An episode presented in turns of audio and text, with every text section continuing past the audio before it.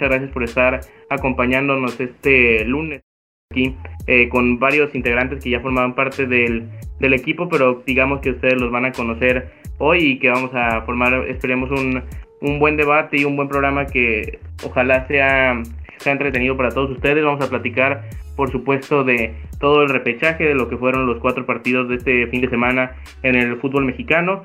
Vamos a platicar también de lo que viene en los cuartos de final, los horarios de los partidos y en general de todo lo que eh, va a suceder en los siguientes días. Vamos a platicar del fútbol europeo con lo sucedido el fin de semana en las distintas ligas, lo más relevante y lo que se viene para este martes y miércoles con la Champions y muchas cosas más como en otros deportes tenemos por ejemplo el eh, tenis de las ATP Finals, la semana 11 de la NFL y mucho más que tenemos para todos ustedes que esperemos que se la pasen un, eh, se pasen un buen rato aquí con nosotros en Asado Deportivo y además de su servidor Abraham Rosales estaremos con eh, Rafa Mosqueira en este programa que hoy se integra digamos no al equipo pero sí al programa, hoy lo conocen ustedes así que le doy la bienvenida a Rafa, ¿cómo estás Rafa? Buenas noches.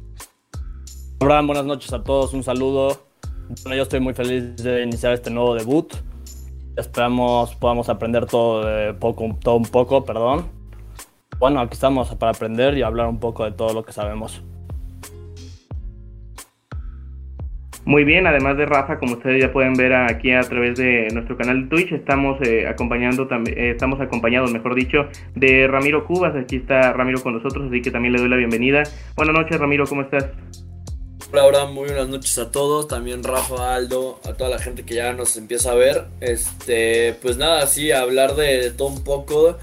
Cerró la Liga MX, la NFL, tenis, Fórmula 1, de todo, de todo. Entonces tenemos mucho contenido de que darles. Esperemos que la pasen muy bien en este nuevo proyecto, que se sigan sintonizando con nosotros y bueno, vamos a darle, ¿no? Que, que hay mucho de qué platicar. Muy bien, eh, muy bien, aquí estaremos además de con Rafa y Ramiro, también se encuentra con nosotros Aldo Bedoya, aquí está como le decimos nosotros Bedoya con nosotros eh, y vamos a platicar con él, así que buenas noches, ¿cómo estás? ¿Qué tal, Abraham? Buenas noches, muy buenas noches a todos los que nos acompañan esta, esta bella noche de lunes. Eh, hay mucho de qué hablar, hay mucho que discutir, hay mucho que compartir con ustedes, así que vamos a arrancar. Suerte a todos.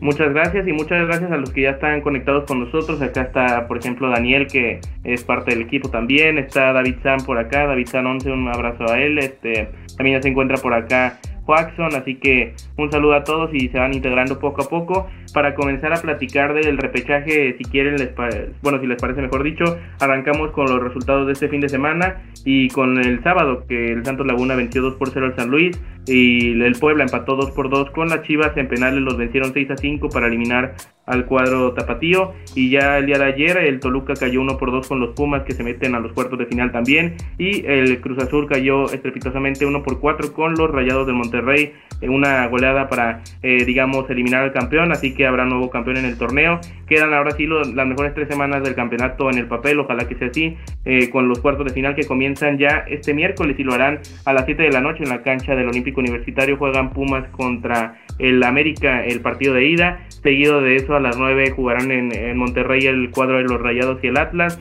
El jueves a las 7 estarán enfrentándose el Puebla a León. Y el mismo jueves a las 9 de la noche cerrarán la actividad de los partidos de ida el cuadro de Santos enfrentando a los Tigres. Y ya un poco más adelante les decimos los horarios de los partidos de vuelta. Aquí vamos a iniciar platicándolos. No sé quién eh, quiera iniciar con eh, la conversación en este tema decir sus opiniones de los partidos de, de este fin de semana eh, si quieren, comienzo con Rafa. ¿Qué te parecieron, Rafa, los cuatro partidos? Si crees que el nivel sí subió, como creo que vamos a pensar la mayoría del torneo regular al, a la fase final o a este inicio del repechaje, no sé qué te parecieron los partidos.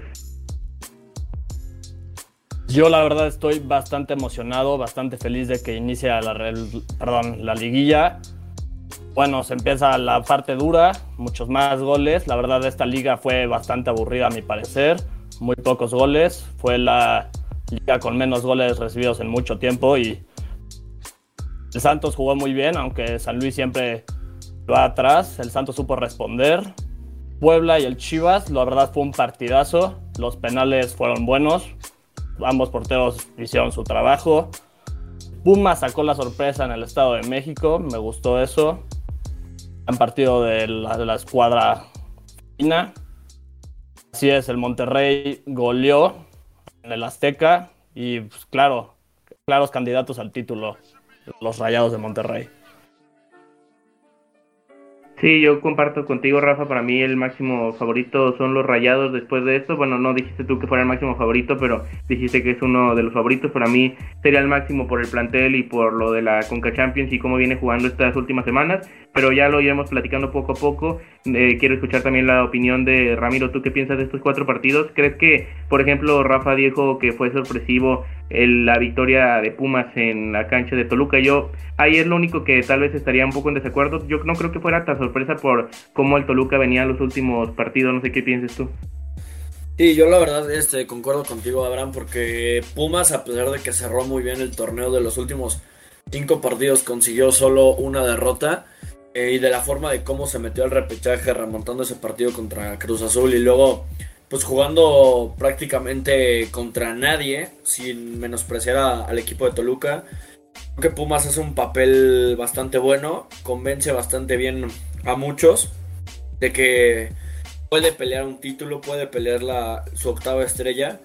Pero sí, Toluca no ganaba desde la jornada 9, desde aquel partido contra el América. Y creo que se vio claramente, ¿no? En la cancha Toluca no jugó a nada, se ve que dependen muchísimo de, Rubén Zambuesa. Bueno, en, otros partidos, eh, Santos salió solo, salió a jugar solo, lo mató cuando lo debía de matar, jugó prácticamente un, un interescuadras contra el equipo de San Luis. Eh, Puebla dio la sorpresa también con mucho corazón, mucho, mucha fe y muy bien cobrado los penaltes, los penales, perdón. Este elimina a unas Chivas Rayas del Guadalajara que para mí fracasaron. No sé qué opinas, Abraham, como aficionado de, Chivas que eres. Para mí que fracasaron fue como la gota que derramó el, brazo, el vaso en este torneo. Creo que el trabajo de Marcelo Micheleaño deja mucho de qué hablar por todo lo que venía diciendo en entrevistas, por todo lo que venía haciendo desde su incorporación al equipo. Y bueno creo que eh, Chivas cierra un año de, fracasos en dos torneos, las dos opciones de repechaje y ninguna entró a liguilla. Bueno, tiene que haber cambios en el, en el plantel si quieren eh, volver a ser ese equipo competitivo en la, en la liga. Y bueno, el equipo de, Monterrey, alto candidato a ganar el, título. Aplasta Cruz Azul, que Cruz Azul para mí ya ya no existe, ya se acabó este campeonato. A ver si no, a ver si no pasan más de otros 23 años de sin título. Sí, eh, hay bastantes cosas de la. Ahorita te contesto tu pregunta de lo que pienso sobre Chivas. Solo quiero darle la bienvenida a muchos más integrantes que nos acompañan ya en el programa de esta noche. Acá está comentando, por ejemplo, Sir Pepega, está con nosotros Sir Pepega 155, eh, está esa Suamea, también se encuentra con nosotros Mr. Brunito, así que un abrazo a todos ellos, ya somos más de 10 personas que estamos ahorita en la transmisión, así que gracias a todos ellos que nos están acompañando y poco a poco aquí iremos eh, hablando con todos ustedes. Ah, para empezar, antes de pasar, eh, pasar la palabra a Bedoya, voy a leer un comentario que dice por acá, Cruz Azul contra Monterrey simplemente para mí es inaceptable que la máquina celeste siendo el campeón al que se le esperaba ser un protagonista te regale el partido por un error defensivo apenas a las 10 eh, minutos del encuentro. Por parte de Monterrey, Andrada fue una locura. Sí, es verdad, Andrada, eh, yo creo que tal vez no inició tan bien, pero yo creo que fue un proceso de adaptación al fútbol mexicano, pero cerró el torneo siendo de los mejores porteros de la liga, así que eh, muchas gracias a, eh, a su al comentario, a tu comentario, Fis Pepega, y a todos los que están comunicándose con nosotros a través del chat del stream que estamos transmitiendo. Y rápidamente, antes de darle la palabra a Bedoya, le contesto rápido a Ramiro, claro que es un fracaso, es un gran fracaso, de hecho, si no fuera eh, o sea, si no fueran las Chivas, tal vez eh, aún así sería un fracaso por el plantel, porque no creo que el plantel esté para quedarse en repechaje por segundo torneo seguido. Y eh, Marcelo Michel Año yo creo que sí deja bastante que desear, no por, no por este último partido que, y no sé cómo podría ser paradójicamente o raramente fue para mí el mejor de Chivas en el torneo, el mejor partido de Chivas en el torneo. Creo que jugaron mejor que el Puebla por varios tramos del partido, pero al final los errores defensivos y el no haber podido matar el partido les costó. Y eso no es justificación porque si hubieran jugado de la misma manera con el de año. Por ejemplo, los ocho partidos antes de el de repechaje porque dirigió nueve contando el de la reclasificación. Si hubiera dirigido esos ocho igual o si hubiera jugado similar en alguno de ellos, creo que hubiera sido eh, mucho mejor, eh, o sea, hubiera quedado en mucho mejor posición y tal vez ni siquiera hubiera tenido que estar en el repechaje. así que es otro tema eh, que vamos a platicar. No sé qué piensa Aldo Bedoya de todo lo que estamos hablando de los cuatro partidos y en general de la reclasificación de este fin de semana. Sí, ¿qué tal, Abraham? Buenas noches, buenas, buenas noches a todos los que nos acompañan. Eh, pues sí, un repechaje para mí bastante bueno. La verdad, mejor que cualquier partido que se presentó en el torneo regular, sin incluir, claro, el último partido que se jugó entre Cruz Azul y Pumas, pero es increíble ver que los equipos se estén guardando todo para el final, como cualquier estudiante, como nosotros, en cualquier momento de, de la escuela, pero no, no, no tiene por qué ser así. La Liga MX tiene que aumentar su, su forma de hacer espectáculo. Creo que no, de todas formas, quedan muchos de ver partidos como el Santos contra el San Luis, por ejemplo. Perdona, es que, se trabó la se trabó la, la, transmisión porque acá comenta por ejemplo en WhatsApp y también Iñaki creo que eh, ¿estás ahí Iñaki? Bueno, sí estás ahí pues, pero ¿se trabó? Ya, ya lo solucioné, perdón. Ah, muy bien. Entonces ya, una disculpa de hoy. No te preocupes. Sí, como te mencionaba, creo que partidos como el Santos contra San Luis quedaron mucho a deber, por ejemplo, como lo mencionaba Ramiro. Santos salió a jugar un interescuadra, también pudo haber jugado solo y no hubiera pasado nada. Santos fácil como Pumas el domingo en el, en el, Estado de México pudo haber metido cuatro, pudo haber metido cinco y nadie de todas formas hubiera dicho nada. Algo que se me hizo totalmente sorprendente, a pesar de que no hubo, no hubo público en el Estadio Azteca, es que el Cruz Azul se dejara vapulear de esa forma ante los Rayados de Monterrey. Creo que no tiene ninguna justificación alguna, ya que pues Cruz Azul venía tal vez no haciéndolo como el torneo anterior donde quedó campeón, pero no lo iba haciendo de una mala forma. Y Monterrey es un equipo bastante intermitente donde donde sus estrellas también quedan muchísimo a deber, Jansen, Funes Mori, no sé si les pesa, sobre todo a Funes Mori, las idas a la selección, porque bajó un poquito su índice goleador, pero pues bueno. Y en el Chivas contra Puebla, la verdad, mis respetos, yo lo comentamos nosotros en nuestro grupo, no, no esperaba un partido verdaderamente tan emocionante como el que se vivió en el Estadio Cuauhtémoc, pero realmente para mí ese fue el partido que se robó el espectáculo, ya que desde mi punto de vista el Pumas contra Toluca fue, pues ya se esperaba, ya sabemos cómo venía Toluca, Pumas viene a la alza desde hace partidos, a pesar de su descalabro contra Santos Laguna, no tiene nada que ver, ya que pues es algo completamente circunstancial, entonces para mí mis respetos, Chivas se va como un grande, es un grande, se va como un grande, lo peleó hasta el final, pero tiene que acostumbrarse a no dejar las cosas para el final así como le están haciendo tanto Pumas como Cruz Azul, pero a Pumas sí le salió esta vez. Chivas tiene que, echarle más ganas al siguiente torneo y continuar con, con el paso de grande que tiene. Gracias, Abraham. No, muchas gracias a ti. Y también agrego al grupo que dijiste de los que, digamos, hicieron el trabajo al final, los rayados, por ejemplo, en la liga, que venían mal y hasta el final ahora fue cuando se metieron, digamos, a la parte fuerte, pero, por ejemplo, esos planteles pueden hacerlo porque tienen una calidad que eh, es increíble, o sea, que es la que se nota que es la mejor de la liga. Por ejemplo, Chivas está evaluado entre los mejores equipos, pero no al nivel de ellos. Aún así, no creo que, a pesar de haberse ido como grandes, y estoy de acuerdo, o sea, creo que fue el mejor partido del torneo, como ya lo dije, de, de las Chivas. Creo que debieron haber eh, mejorado, eh, mejor dicho, haber jugado de tal manera en los partidos previos, como también tú lo dijiste, y no haberlo dejado para este último partido, porque si hubieran ganado más, tal vez el partido lo hubieran recibido, por ejemplo, en la cancha del Estadio Akron y no hubieran tenido que ir a visitar a Puebla, entre otras cosas que hubieran podido pasar si hubieran jugado de, de mejor manera. No sé si quieren que cambiemos de partido, aunque ya un poco hablamos globalmente de todos. Si hablamos en particular, eh, bueno, yo iba a mencionar rápidamente, estoy de acuerdo con Bedoya del Santos que sobrepasó y que con jerarquía, diría yo, le ganó al cuadro del San Luis. Para mí Santos tiene una de las mejores plantillas de, del repechaje o del, torneo, mejor dicho, así que también yo creo podría ser ahí una sorpresa para meterse a semifinales a la final. No sé qué piensen ustedes de, del Santos y también para platicar un poco más adelante a detalle de ese duelo de Pumas que como decía Bedoya, eh, tal vez no fue un poco normal. aunque dejó tal vez vivir el cuadro universitario un poco de más a los, al cuadro del Toluca por los partidos, digo por las fallas en el partido. Antes de ir con eh, Ramiro, que creo que quiere dar su opinión, leo rápidamente el chat, que por acá dijiste, por ejemplo, eh, Mr. Brunito, de acuerdo, el mejor partido de este repechaje fue, Puebla Chivas, digno de un partido eliminatoria, así que está de acuerdo contigo, Bedoya, y creo que con la mayoría. También David Sam por acá dice top de partidos del repechaje fue Chivas contra Puebla, Pumas Toluca, Cruz Azul Monterrey y Santos San Luis. No sé qué opinan de este top, por ejemplo, eh, de de cómo están acomodados en el orden de emoción. No sé qué pienses tú, por ejemplo, Rafa. Yo concuerdo con nuestro amigo y nuestro compañero. La verdad, esta, bueno, este repechaje se refleja todo lo que ha sucedido con todas las decisiones que han tomado los altos mandos, o sea, los de pantalón largo, como la desaparición del ascenso, la creación del repechaje. Y claro, eso con eso te ayuda a que puedes perder 10 partidos y puedes ganar los siguientes 7 partidos y ya estás en la fiesta grande o en el repechaje.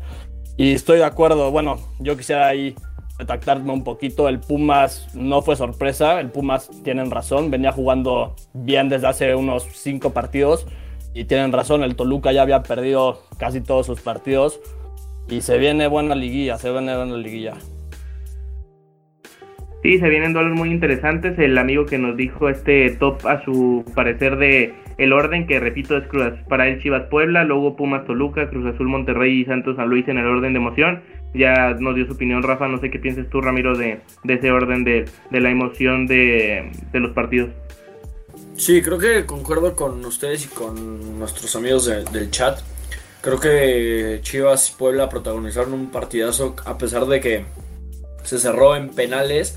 Creo que Puebla lo cierra con todo el corazón del mundo, lo empata de último minuto, luego ahí en los penales eh, es, muchos dirán que es un volado, para mí son estadísticas de jugadores, para mí es quién lo cobra mejor, quién está menos presionado y menos nervioso. Creo que Puebla se vio muy bien en penales, Chivas se vio también muy bien cobrando eh, los penales bastante bien, de muchísima calidad.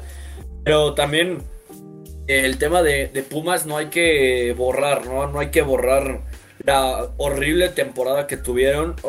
Eh, creo que fueron 11 partidos que se fueron de último lugar, peleando el último puesto con, Cholos y con y ellos. Pero lo que dice Rafa, ¿no? De que ahora los de pantalón largo, los presidentes de. Bueno, el presidente de la liga eh, vuelve a poner el, repechaje.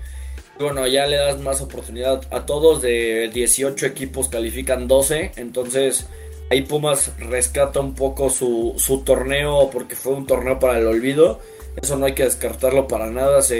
Yo, yo en lo personal ya no veía Pumas en repechaje yo a lo mucho que yo veía al equipo era en 15 o 14 o 14 lugar.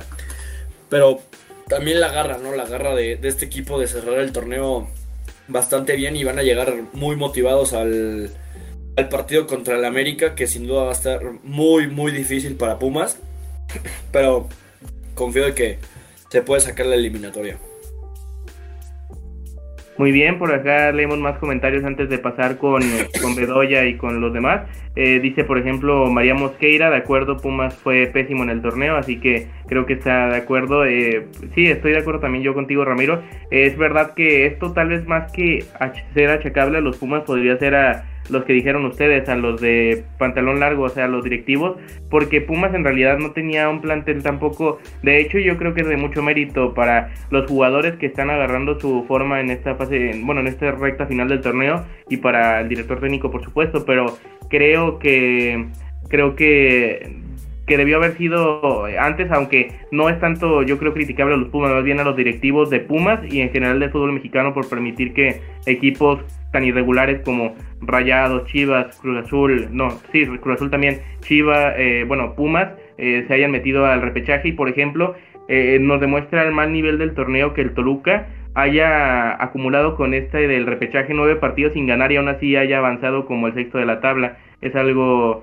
verdaderamente alarmante en ese tema y voy a darle la palabra a Bedoya, aunque también está mucho más bueno, están participativos acá en el chat, por ejemplo, David San dice eh, de nueva cuenta acá, totalmente de acuerdo, Pumas fue pésimo, pero Lilini ya debe de, ya sabe jugar estos partidos, creo que estamos de acuerdo, no sé qué piensas tú, Bedoya. Sí, sí, sí, lo, lo de Andrés Lilini es sorpresivo, la verdad. Este hombre parece que hace magia con lo que le avienten. Por ejemplo, cuando empezó el, la apertura el Guardianes 2020, me acuerdo que todos criticaban al equipo porque decían, no, Pumas no trae nada, no tiene un equipo que pueda competir contra, contra nóminas como Tigres, contra Monterrey, contra León, contra Santos, contra América.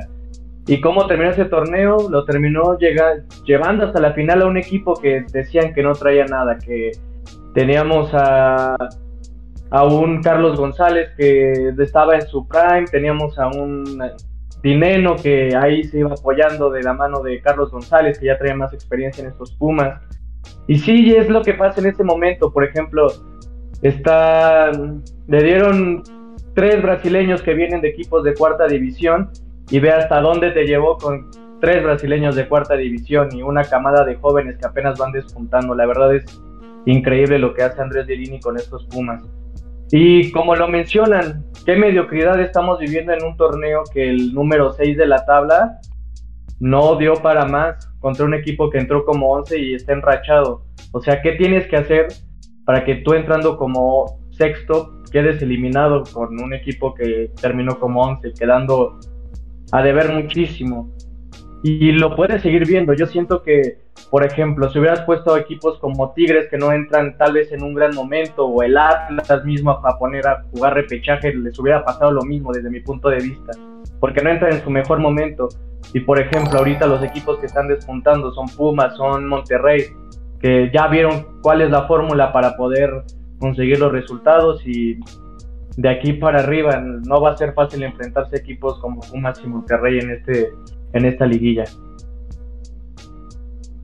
Sin duda que no será fácil y de lo que decías de que cómo nos demuestra, o sea, que nos demuestra que un sexto de la tabla haya podido no batallar tanto contra un equipo que era en el papel mucho débil, mucho más débil más bien, ¿qué hicieron los demás equipos para eh, o sea, tan mal en el torneo regular, en las 17 fechas, para que un equipo que haya terminado con 9 partidos sin ganar haya sido aún así, o sea, a pesar de todo sexto de la tabla, y no haya caído más bajo en la clasificación. No sé qué pienses tú de, de lo que ya comentabas un poco también en tu eh, pasada intervención, pero de, en general de la mediocridad del torneo, de cómo un equipo, como lo comentamos, 9 partidos sin ganar se quedó desde eh, se quedó en el, en el sexto lugar a pesar de tantos eh, partidos consecutivos sin, sin ganar. Pues no sé, pero creo que lo de Toluca es, es un tema bastante raro, la verdad. No sabría qué decirte como para justificar lo que pasó con el Toluca en estas pasadas jornadas, o sea, pero recalcando, ¿no? Es impresionante cómo pierdes, bueno, más bien no ganas en nueve partidos y todavía sigues quedando como el sexto de la tabla, o sea, y un equipo que juntó cinco partidos ganando consecutivamente te termina como el once. Entonces está bastante, bastante desnivelado el tema de, del puntaje y las clasificaciones dentro de la Liga MX y esto se debe bastante a que no sé, tal vez el espectáculo se está viendo afectado debido a, la interferencia de, de, gente que prefiere el negocio antes que, que, ver un buen partido de fútbol. Que no olvidemos eso ante cualquier situación, esto es un deporte, no necesariamente tiene que ver siempre con el negocio. Sí, y voy a lanzar una dinámica aquí al programa para que también participen los amigos del chat con nosotros. Voy a comenzar con Rafa. ¿Qué piensas, eh, de cuál llave crees, Rafa, de los cuartos de final que repito?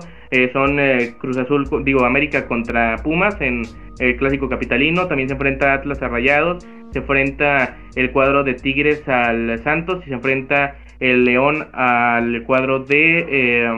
se enfrenta el León a al cuadro de lo del Puebla, perdón, al León al Puebla. ¿De cuál llave crees que va a salir el campeón?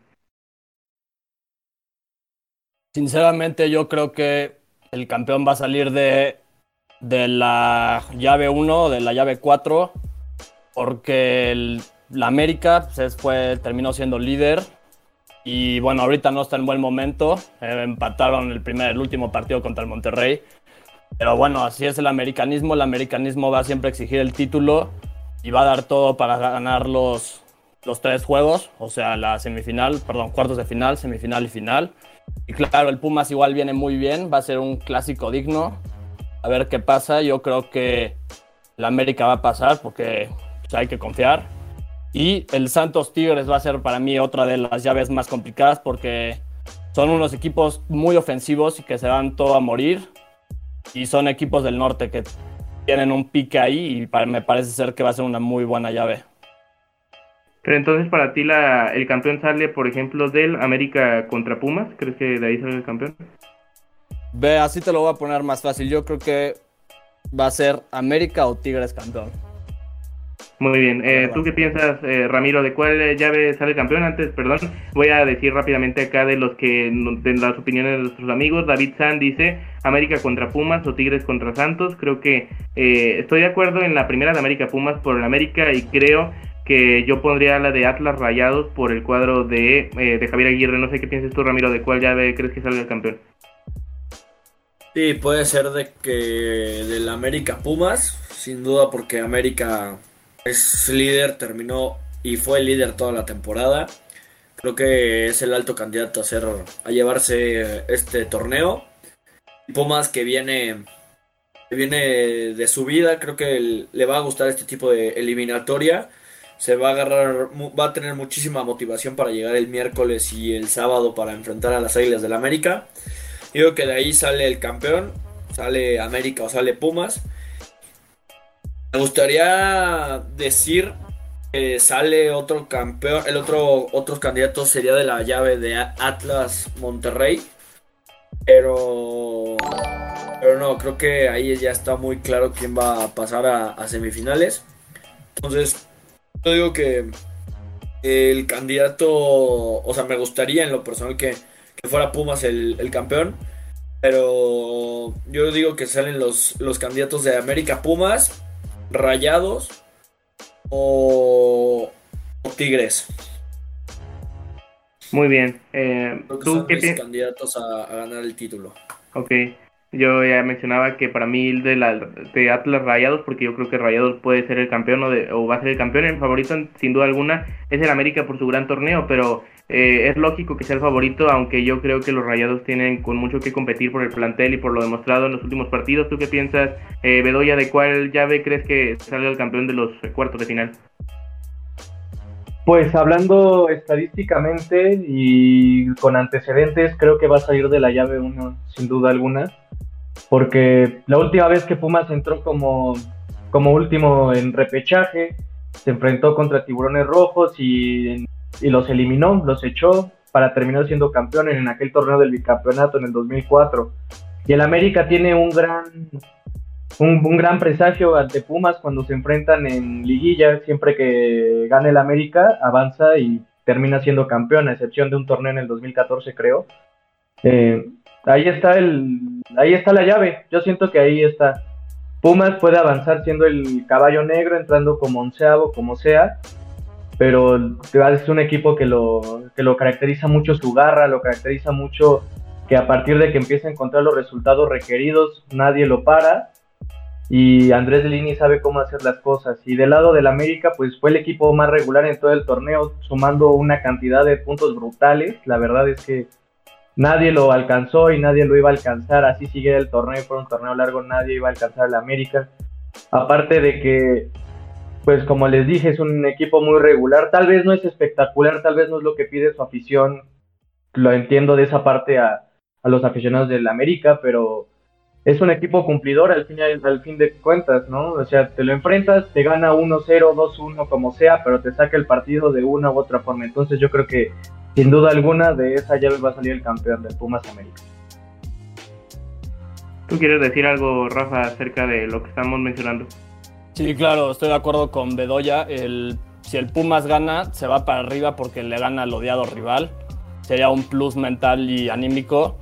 Y por el otro lado, América fue el padre de la liga y también es el padre de las liguillas. Entonces, el América sabe jugar estos partidos y esperemos que sea un gran partido como dice Bedoya, siempre que el América le gana al Pumas, excepto a excepción del 2015 contra el Santos, ha sido campeón. Entonces, ganarle al Pumas y luego al Monterrey o al León sería un plus y luego al Tigres en la final de nuestro ex Piojo Herrera. Sí, estoy de acuerdo y también están de acuerdo con ustedes. Por ejemplo, David San decía eso de que si gana Pumas al, al América se viene arriba totalmente. También estaba por acá Mr. Brunito diciendo que eh, se demuestra las oportunidades que da el repechaje y la liguilla, que no importa la constancia de un equipo en el torneo, sino, eh, sino en la fase final no, se, no llegan en forma. Por ejemplo, ese podría ser un problema y yo creo que tú en un momento más nos darás la opinión, Rafa, de, de la América. Yo creo que ese es el principal, el principal problema de la América en estos momentos, de cómo llega a la fase final, de que tal vez no cerró en su mejor forma y tal vez el llegar en la mejor forma. Al repechaje lo bueno al repechaje no a la liguilla es lo más importante del torneo. Pero antes de escucharte Rafa para que también participen eh, bueno para que participemos todos pero vamos a comenzar con la opinión de Ramiro. Tú piensas que el América llega en buena forma por ejemplo y hablando en, en particular del clásico capitalino para ir cerrando un poco el tema del fútbol mexicano e ir eh, pasando a lo siguiente. Tú qué crees Ramiro en cuestión estadística, en cuestión de, números y de partidos, creo que el América viene un poco menos que Pumas. Creo que por lo que cerró, lo que cerraron, perdón, ambos equipos, creo que no, no se puede dar mucho por favorito al América, pero como es un clásico capitalino, es el odiado rival, eh, creo que aquí se va a jugar más que las estadísticas, se puede jugar eh, por el orgullo, por, con la garra, con el corazón, por el, la ambición de pasar a semifinales y de dejar fuera al odiado rival, al rival incómodo de la, de la ciudad. Y bueno, creo que sí, el, o sea, de esos de la llave sale América o sale Pumas, es un alto candidato ya para, para el título por la forma de que van a llegar a semifinales ambos equipos. Sí, y entonces también rápidamente para ir cerrando, ahorita en un momento le pregunto a Bedoya, pero tú qué piensas, Rafa, acerca de lo que te decía, de que crees que el América le afecta o, el principal problema del América es no llegar tal vez en su mejor forma del torneo a esta fase final? Pues más que le afecta, yo creo que es preocupación, porque así como has dicho, los últimos tres partidos no se sacó la victoria. La gente empieza a desconfiar de Solari, pero yo creo que todavía hay que tener calma con el equipo vienen recuperaciones como la de Renato Ibarra, Santiago Naveda, también hay lesiones, pero la verdad es que ha habido casos como los de Santiago Naveda y Pedro Aquino. En el 2018 se lesionó Mateus Uribe y terminó entrando el machín Edson Álvarez. Y ya todos sabemos la historia, doblete y se fue para el Ajax. Entonces yo creo que sí, el América no viene en su mejor momento, pero el América ha sido efectivo y se espera que siga con su efectividad tanto en CEU, tanto en el Azteca. Sí, por ejemplo, antes de pasar para con Bedoya y cerrar el tema del fútbol mexicano, que están opinando María Mosqueira de del inolvidable ambiente en el 6-1 en el Azteca. David Sam, por ejemplo, decía ojalá no nos claven otro 6-1 y sería patético. Eh, otro comentario por acá dice también David Sam, eh, que lo vio en casa y que andaba súper triste que el, aquel 6-1 me refiero. Y eh, también eh, por acá siguen comentando la gente, pero enseguida lo seguimos leyendo. Muchas gracias a todos los que están siendo partícipes. Mr. Brunito dice que concuerdan que América y Monterrey son los capaces de definir estos partidos, solo que espera no ver una final como la de la Conca Champions. Eh, ¿Tú qué piensas, Bedoya? ¿Crees que el América llega en un mal momento y tal vez podría ser lo que le penaliza o lo que eh, sea más preocupante que la regularidad? Porque en realidad ha sido y sin duda alguna el equipo más regular del torneo y lo demuestran sus números. ¿Tú crees que lo que más le afecta al América es no llegar en la en su mejor forma? Sí, sin duda alguna eso es lo que más le va a afectar al América. Aparte, tomando en cuenta que va a tener que 15 días sin jugar un solo partido, sin mover la pelota, o sea, creo que tuvo un amistoso y lo ganó, pero en un nivel alto de competitividad no, no llega el América a comparación de con Pumas. O sea, puede ser que Pumas llegue un poco cansado a pesar del partido del, del domingo, pero pues es algo, es algo que, que, se tiene que tomar como consistencia, ¿no? El Pumas lleva nada más una semana de descanso, lo jugó muy bien este, este domingo, dio el mejor partido que se ha visto de Pumas en la temporada, porque sinceramente el primer partido contra, el primer partido contra Cruz Azul el, hace 15 días no fue un buen partido de Pumas en el primer tiempo, se llevó tres al descanso. Pero este, este lo dominó de principio a fin, supo cómo, cómo controlar a jugadores del tamaño de, de Rubén Zambuesa, a este, ¿cómo se llama el goleador? A, bueno, al, goleador de Toluca, no es, es algo. Ándale, sí, Canelo. Entonces hay que tener un poco de cuidado con estos Pumas. Yo creo que hacen muchos comentarios acerca del 6-1, pero son esos resultados que no pasan seguido. No creo que se vaya a volver a repetir, y menos en este tipo de circunstancias, porque el América no llega muy bien.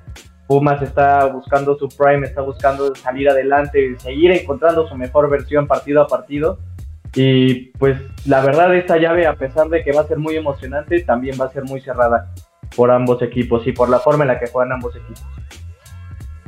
Sí, estoy de acuerdo. Creo que obviamente la que más llama la atención por lo mediático, por el clásico capitalino y en realidad por la forma de, que llegan los dos equipos, que Pumas en, en teoría llega eh, muy bien eh, y el, en el otro digamos extremo el América no llega tan bien, o sea, tampoco llega terrible, pero llega llega, digamos, no en su mejor forma del torneo, tal vez es la más atractiva en ese sentido.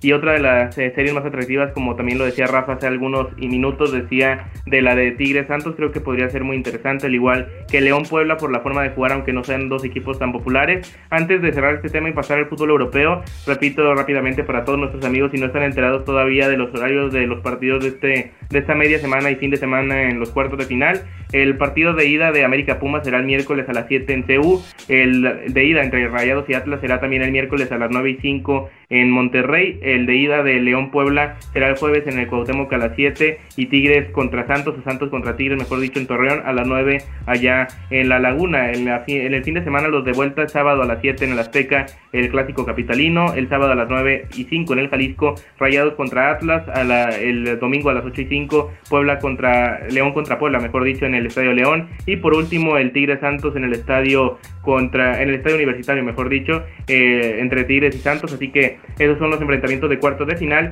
Y antes de pasar directamente ya al fútbol europeo, donde también tendremos muchas opiniones, porque se viene semana de Champions y siempre son especiales, sobre todo cuando ya se estén jugando tanto. Digo rápidamente, aunque hoy no esté azul con nosotros, ya en los siguientes programas yo y ella platicarán más acerca de la liga y sobre todo porque ahora se va al parón internacional de la fecha FIFA en el tema femenil. Nada más digo rápidamente los enfrentamientos de los cuartos de final, porque ya también terminó el torneo regular en la liga femenil. Se enfrentarán Tigres a Cruz Azul, Rayadas a Tijuana, el Atlas al Santos y Chivas al América. Serán los enfrentamientos de cuartos de final de la liga femenil en este torneo Grita México Apertura 2021 que lleva el mismo nombre. Los tres eh, más importantes del fútbol mexicano que es la Liga de Expansión, la Liga MX y el, eh, la Liga MX femenil. Con eso nos vamos a cambiar de tema, o vamos a cambiar de tema, mejor dicho. Vamos a platicar ahora del fútbol europeo. No sé si cada uno va diciendo un tema que le parece interesante el fin de semana y ahí lo vamos comentando entre todos para que eh, entre todos vayamos, digamos, eh, haciendo o cambiando el eh, programa, digamos, que sea, que veremos de la mayoría de temas posibles. Así que no sé qué quiere comenzar. vas, si quieres tú, Rafa, ¿qué, ¿qué tema te parece el más destacado del fin de semana en Europa? Yo siempre lo voy a decir, para mí la Premier League es la mejor liga del mundo yo creo que deberíamos iniciar con esa liga. Este, el Leicester perdió en casa 0-3 contra el equipo del Teutón Thomas Tuchel, que parece que se viene como amplio candidato para la liga y para la Champions League, para el doblete. Parece ser que el señor nos escuchó y parece y corrieron a Olé tras el escandaloso resultado de Watford 4 Manchester United 1. Yo por lo tanto estoy un poco preocupado porque se viene la Champions y es un partido muy importante y Michael Carrick, el auxiliar, va a tomar las riendas del equipo. También el City, siempre goleador, siempre 3-0 al Everton.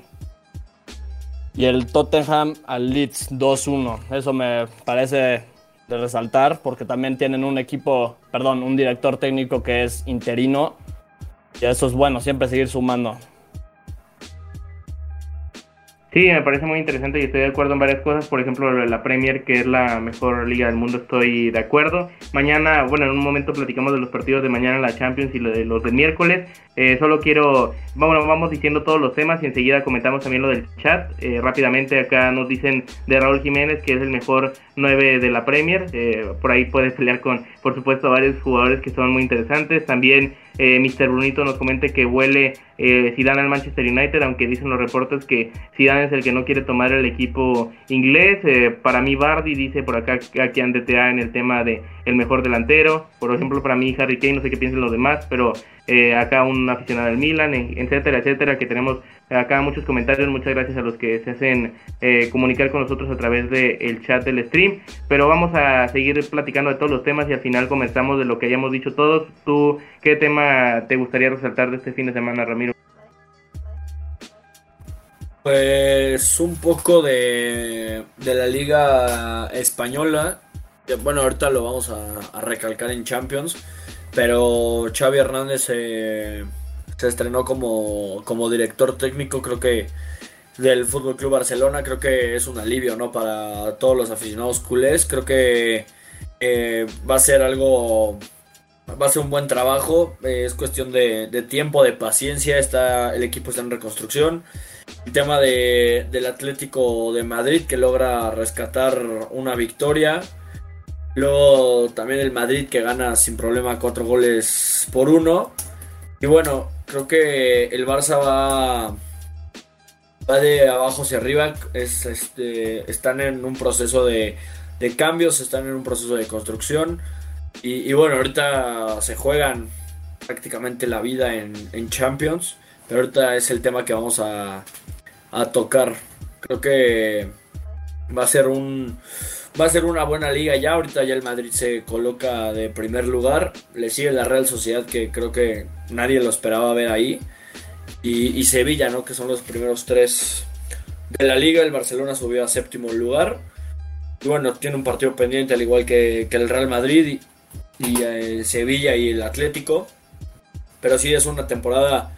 Está a tiempo el Barcelona, por lo menos, no de ganarla, pero sí de, de estar entre los primeros de, Liga y en Champions, pues va a estar, está todavía a tiempo. Sí, estoy de acuerdo. Por acá decía un dato muy interesante que me parece el buen momento de resaltar, que ya no hay ningún equipo invicto en las principales cinco ligas de Europa, ni uno solo quedaba el Liverpool hace algunas semanas, pero ya cayó con el West Ham, por ejemplo, creo que fue el último en caer, así que ya no hay ningún equipo invicto. No sé qué quieras resaltar tú de este fin de semana en el fútbol europeo, Bedoya. Pues el señor Lionel Andrés Messi marcó su primer gol en la liga francesa, no hay que olvidarnos de eso.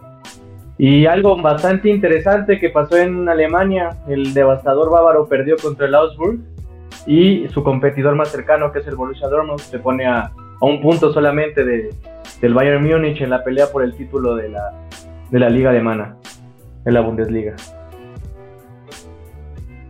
Sí, eso es muy interesante. El Bayern cayó el pasado viernes y el Dortmund pudo ganar el, eh, el partido, su partido el sábado. Así que sí, es otra cosa muy interesante. A ver si por fin tenemos un campeonato de Bundesliga que hace mucho no nos toca. Eh, peleado porque casi siempre el Bayern se lo lleva con bastante ventaja. Creo que de lo más importante eh, al, eh, eh, lo más importante a resaltar de, de, este fin de semana, de lo que decía Ramiro, es esa victoria del Real Madrid que se pone de líder, el, el Atlético sacó el empate, digo, la victoria del último minuto, el cuadro del el Barça que con Xavi, a pesar de tener un mal segundo tiempo, pudo conseguir la victoria con un buen primer tiempo donde se notó el cambio. Y veremos ahora los partidos de Champions, si quieren o si les parece bien, mejor dicho, arranquemos con los duelos de mañana que se juegan en esta jornada 5 en el grupo E a las 11 45 Dinamo de Kiev contra Bayern, a la misma hora Villarreal United en el grupo F, a las 2 de la tarde en el grupo E Barcelona Benfica y John Boys Atalanta en el grupo G Juegan a las 12 el Lille contra el Salzburg y el Sevilla contra el Wolfsburg.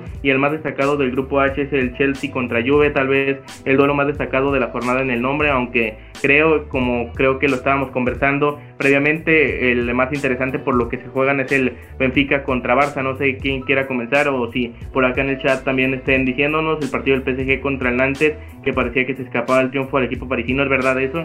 Que Keylor Navas se hizo expulsar, o bueno, lo expulsaron y al final les estaba costando casi esa victoria no sé qué quieran comentar el resto de los que están aquí, no sé quién quiera comenzar tú, por ejemplo, eh, Ramiro, de lo del Barça Benfica, ¿crees que sí es el más relevante de los partidos de, mañana en la Champions? Sí, creo que creo que sí, no, porque prácticamente es una final para el equipo blaugrana, tanto para el Benfica como para el Barcelona se juegan una prácticamente una final, se juegan un boleto a, octavos de final de Champions, el Barcelona eh, pierde el partido de mañana, pues prácticamente estaría eh, en zonas de, Europa League, al igual que el Benfica. Pero creo que el equipo de, de Xavi va a ser una, una buena tarea, va a ser una buena participación, va a ser un buen partido, pero el Benfica no es nada sencillo. Ya sabemos lo que pasó, el 3 por 0 en, el estadio de La Luz en, Lisboa. Y creo que, pues bueno, el Barça tiene una tarea importante, pero sí es el, partido más, más importante del día de mañana. Sí, yo estoy de acuerdo y queda Rafa por opinar también de, estos partidos de mañana. También está interesante y creo que tú vas a hablar sobre eso porque interesa mucho el United y como decías de la destitución de Solskjaer y que ahora dirigirá Michael Carrick de forma interina por lo menos este partido de ese Villarreal United. No sé qué piensas del Benfica Barça y para ti cuál es el eh, más relevante de los partidos de mañana. Así es, mañana se vienen las noches mágicas de la Champions y claro, este a mi gusto hay, bueno, todos los partidos son importantes en la Champions League, pero a mi gusto los que más les resalto sería Barça contra el Benfica, porque es el debut de Xavi y como dijo mi compañero Cubas, el Barcelona tiene que ganar sí o sí, porque a eso se le exige a esa institución, es una institución grande y lo tiene que demostrar. Y el Villarreal contra el Manchester United me parece igual un gran partido, claro, porque juega en Champions, tiene que demostrar por qué se hace llamar así y también Carrick tiene que demostrar que puede tomar las riendas del club por lo menos hasta el final de la temporada. Estoy de acuerdo con ustedes, eh, eh, gracias Ramiro y Rafa por sus opiniones. En estos partidos de mañana, Carrick es verdad tiene que demostrar, aunque no creo que esté mucho tiempo, al menos dentro de lo que consigue en el técnico. ¿O tú crees, por ejemplo, para volver a y no salirnos de ese tema, crees que pueda o tenga una mínima chance de quedarse el resto de la temporada? Pues todo depende de esta jornada porque se avecina el mercado invernal y todo puede pasar ahí. Se ha escuchado que Mauricio Pochettino va a tomar las riendas de los Red Devils y que si suba a tomar la rienda del club parisino. La verdad lo dudo, pero pues claro, los rumores siempre existen y siempre existirán. Y también se me olvidó un gran partido, Chelsea y Juventus, que son dos clubes grandes, el actual campeón contra la vecchia señora y eso es un gran partido que yo lo podría llamar, bueno, no un tipo clásico, pero siempre es agradable ver esos tipos de encuentros. Sí, estoy totalmente de acuerdo. Sus partidos son muy atractivos y veremos si dan o quién, pero tiene, lo, lo, importante para el United es que tal vez perdieron una de las chances de contratar a los técnicos que estaban por ahí. Antes de pasar a Ramiro, por acá está en el eh, chat de de nuestro stream. Eh, comenta, por ejemplo, Roy, pronóstico para el Benfica Barça. Enseguida les pregunto eso. También, eh, eh, buen canto, Rafa, dice acá eh, Iñaki, que por cierto no lo saludamos, aunque no vaya a hablar. Le mandamos un saludo que acá está, como siempre, un crack la transmisión. Sí, un saludo a Iñaki. También, por ejemplo, acá nos dicen en el minuto 25 Keylor Navas. también el despido de Solskjaer fue el renacimiento de Claudio Ranieri. Eh, bueno, no, perdón, el despido de Solskjaer, pero el renacimiento de Claudio Ranieri sabemos que fue con un equipo humilde, puede haber grandes cosas, es lo que dicen por acá. Y muchas gracias a todos los que están. Eh, vamos a comenzar con ese mensaje si quieren para darle salida. El pronóstico para el Benfica Barça, para ti, Rafa. El Barça, como lo dije, tiene obligado a ganar, así sea de, bueno, van de local, pensé que eran de, de visita, pero yo creo que van a ganar un 0 La verdad es que desde que tomó las riendas Xavi se notó la diferencia. Y el Barcelona es un gran equipo, ya no esté Messi. Tienen un gran plantel con gran calidad y claro que pueden dar la Tú, René, ¿tú qué piensas de ese eh, Barça-Benfica? Que yo creo que hasta como aficionado al Barça sabes que no estará fácil, aunque obviamente es un partido muy parejo. ¿Tú qué, tú qué crees de, de ese partido?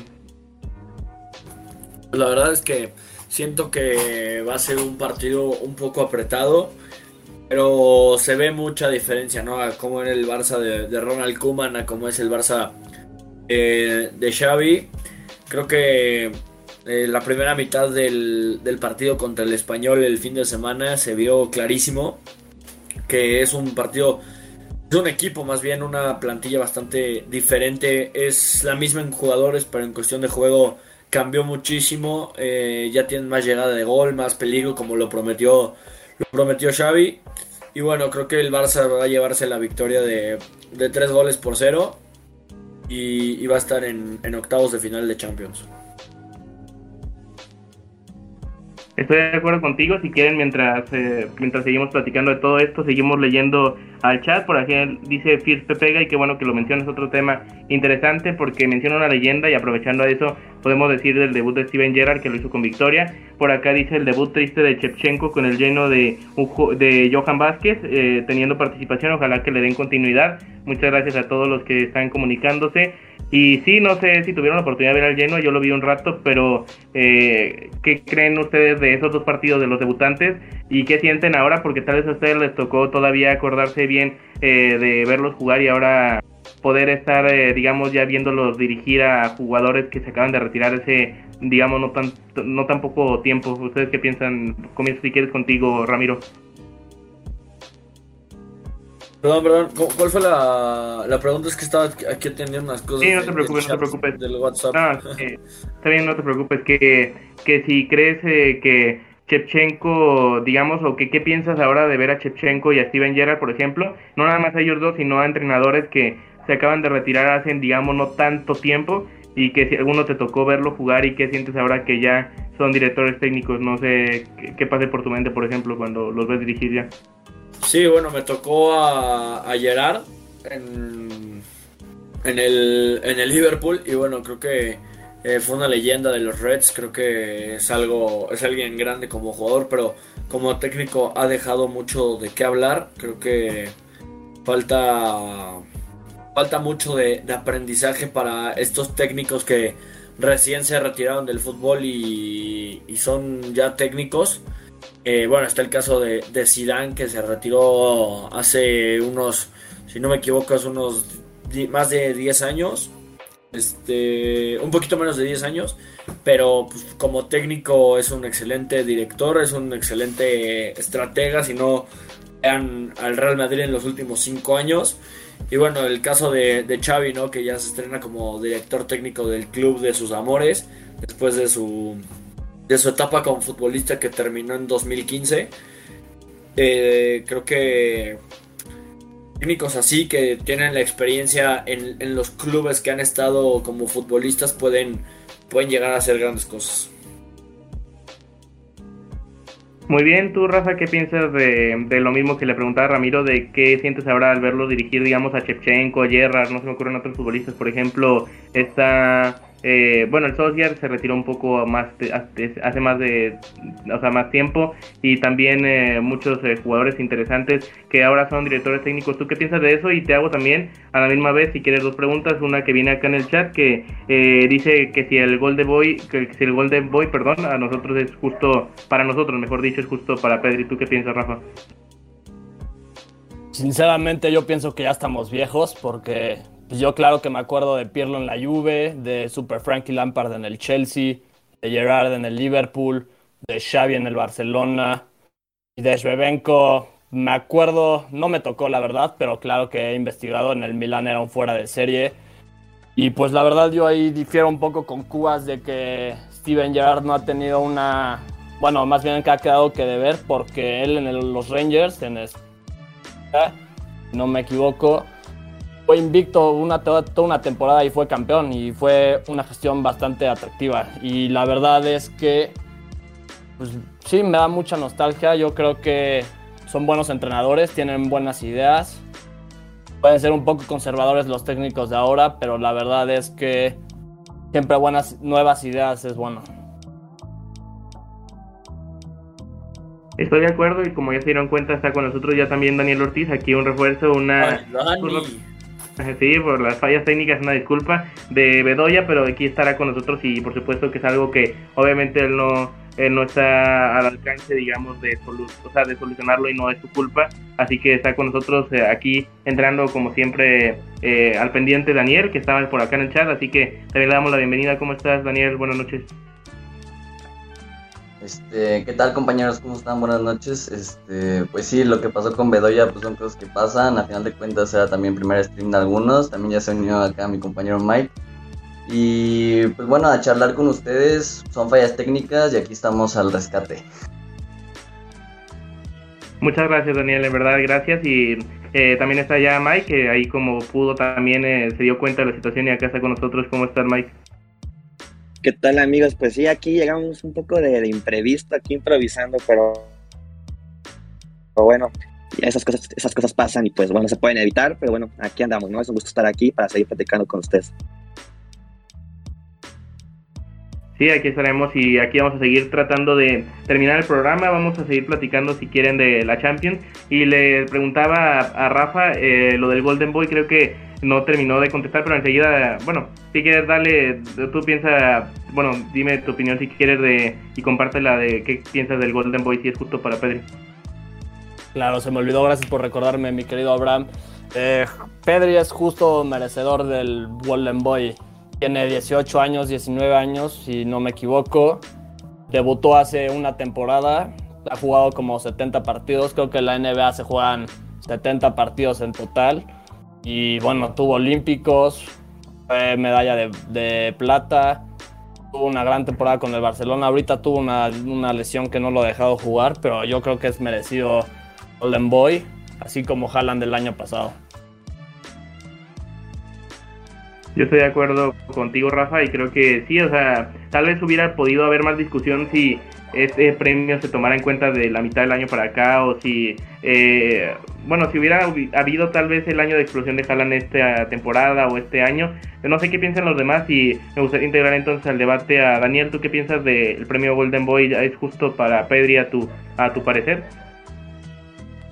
Sí, me parece que no, no hay muchísimo debate. Yo también creo que Pedri fue el que tuvo la temporada quizás más completa, ¿no? Aquí veíamos como algunos los mandamos quizás a los Juegos Olímpicos, o por ejemplo aquí en México era Juegos Olímpicos o Copa Oro, allá fue eh, la Euro o, los Juegos Olímpicos, y fue uno de los pocos jugadores que, yo sé que repitió, ¿no?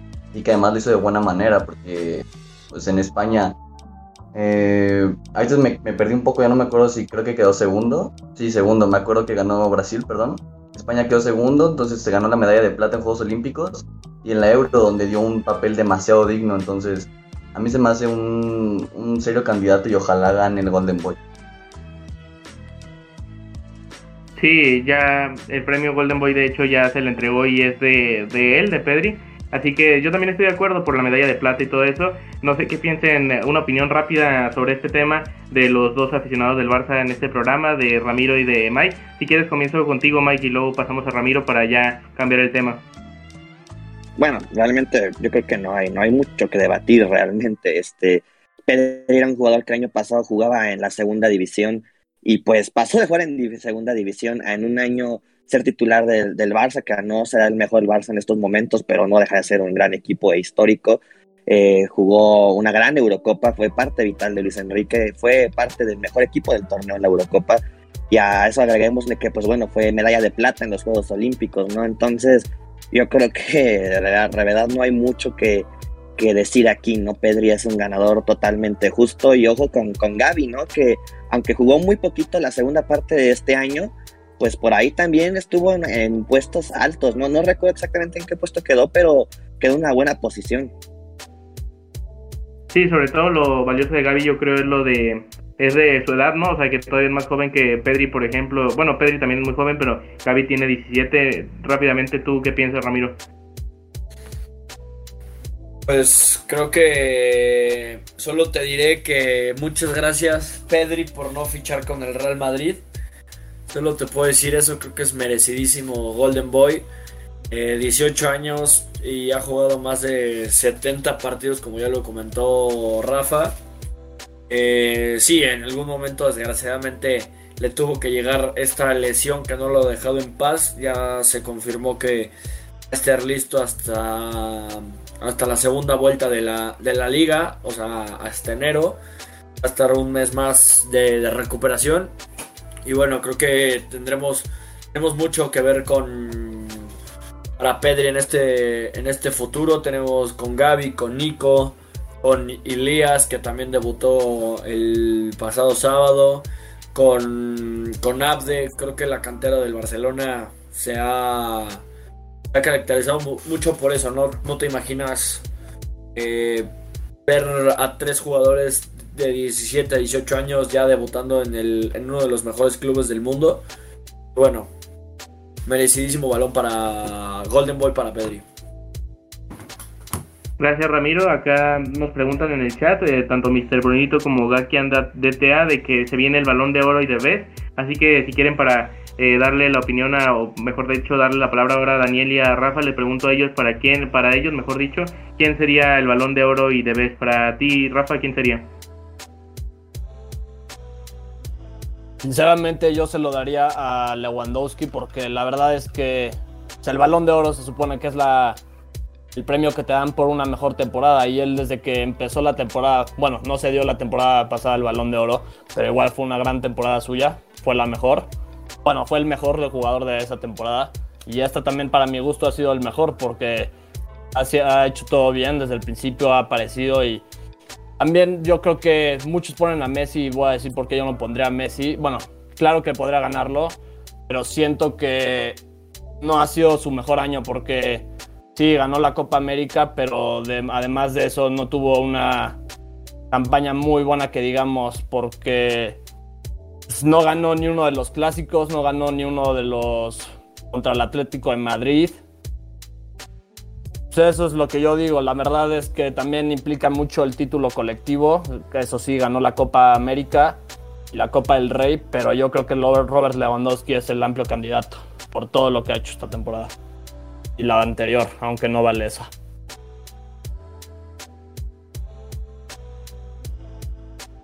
Eh, bueno, este, muy respetable la opinión igual de mi compañero Rafa. Yo difiero un poco. Yo sí creo que quizás Messi sí merecía el balón de oro, lo merece. En mi opinión, pues bueno, terminó siendo Pichichi de la liga, logró, logró una Copa América siendo el mejor jugador de la Copa América, realmente dio un desempeño, tuvo un desempeño excepcional. Para mí sí de merecería ser el ganador. Si bien el Barça no pudo sumar algún título importante, no pudo sumar ninguna, ni la liga y mucho menos la Champions después del fracaso, no me parece que, sea su culpa igual. Este, no, mi, siempre el balón de oro es un tema muy debatible. A final de cuentas, mucha gente lo ve también como lo que consiguen con los equipos de manera colectiva. Creo que el balón de oro pues, es un premio individual y yéndonos a lo individual, a mí me parece que la temporada de Lionel Messi ha sido excelente. O sea, si bien muchos mencionan que ha sido su peor temporada en mucho tiempo, siendo la peor temporada en mucho tiempo, siguió siendo Pichiche de la liga, consiguió una Copa América muy luchada en Brasil. La final contra Brasil me parece de un mérito muy grande lo que hizo Leo. En mi opinión, Lewandowski tuvo una temporada genial, también me parecería en segundo lugar. Eh, y triste porque si hubiese habido un balón de oro el año pasado, para mí sería de él. Desgraciadamente pues, lo cancelan y generan esta polémica, ¿no? Pero en mi opinión tendría que ser Lionel Messi. Si quieres paso contigo, Mike, que me digas tu opinión. Yo estoy de acuerdo contigo, Daniel. Realmente decir que Messi tuvo una temporada gris en el Barça el año pasado, eh, yo creo que no es del todo cierto. Como mencionaste, fue Pichichi el año pasado. Tuvo una gran temporada a nivel individual. Es verdad que el equipo no le acompañó, el Barça no estuvo a la altura con, con Ronald Koeman, pero no fue del todo su culpa. De hecho, él tuvo grandes, este, una gran implicación en que el Barça sacara los resultados. Ya se vio que ahorita que Koeman fue técnico y Messi ya no estaba, cómo juega realmente el equipo, Messi lo salvó muchas veces. Y pues la Copa Oro que tú dices, digo, la perdón, la Copa Oro, la Copa Oro no vale ni tres cacahuates. La Copa América, este, que ganó con, con Argentina, que se la gana Brasil en el Maracaná, que sí, solo habían cinco mil personas, pero bueno, pues sigue siendo algo muy importante. Y en todos los partidos realmente tuvo actuaciones increíbles. Eh, yo creo que Lionel Messi es el claro favorito, que también este Robert Lewandowski, si lo llega a ganar, tampoco sería nada, nada extraño, no sería ningún robot, una gran campaña con el Bayern Munich. Lamentablemente su selección en Polonia pues, no, no lo acompaña del todo y no pudo tener una buena Eurocopa y pues también más lamentable aún que el año pasado no se dio el balón de oro porque definitivamente ese sí era para él. Pero bueno, lamentablemente no existen los hubieras y por ese caso yo creo que Messi es el justo, el real justo ganador del balón de oro. Sí, si quieres, eh, Ramiro, danos tu opinión para...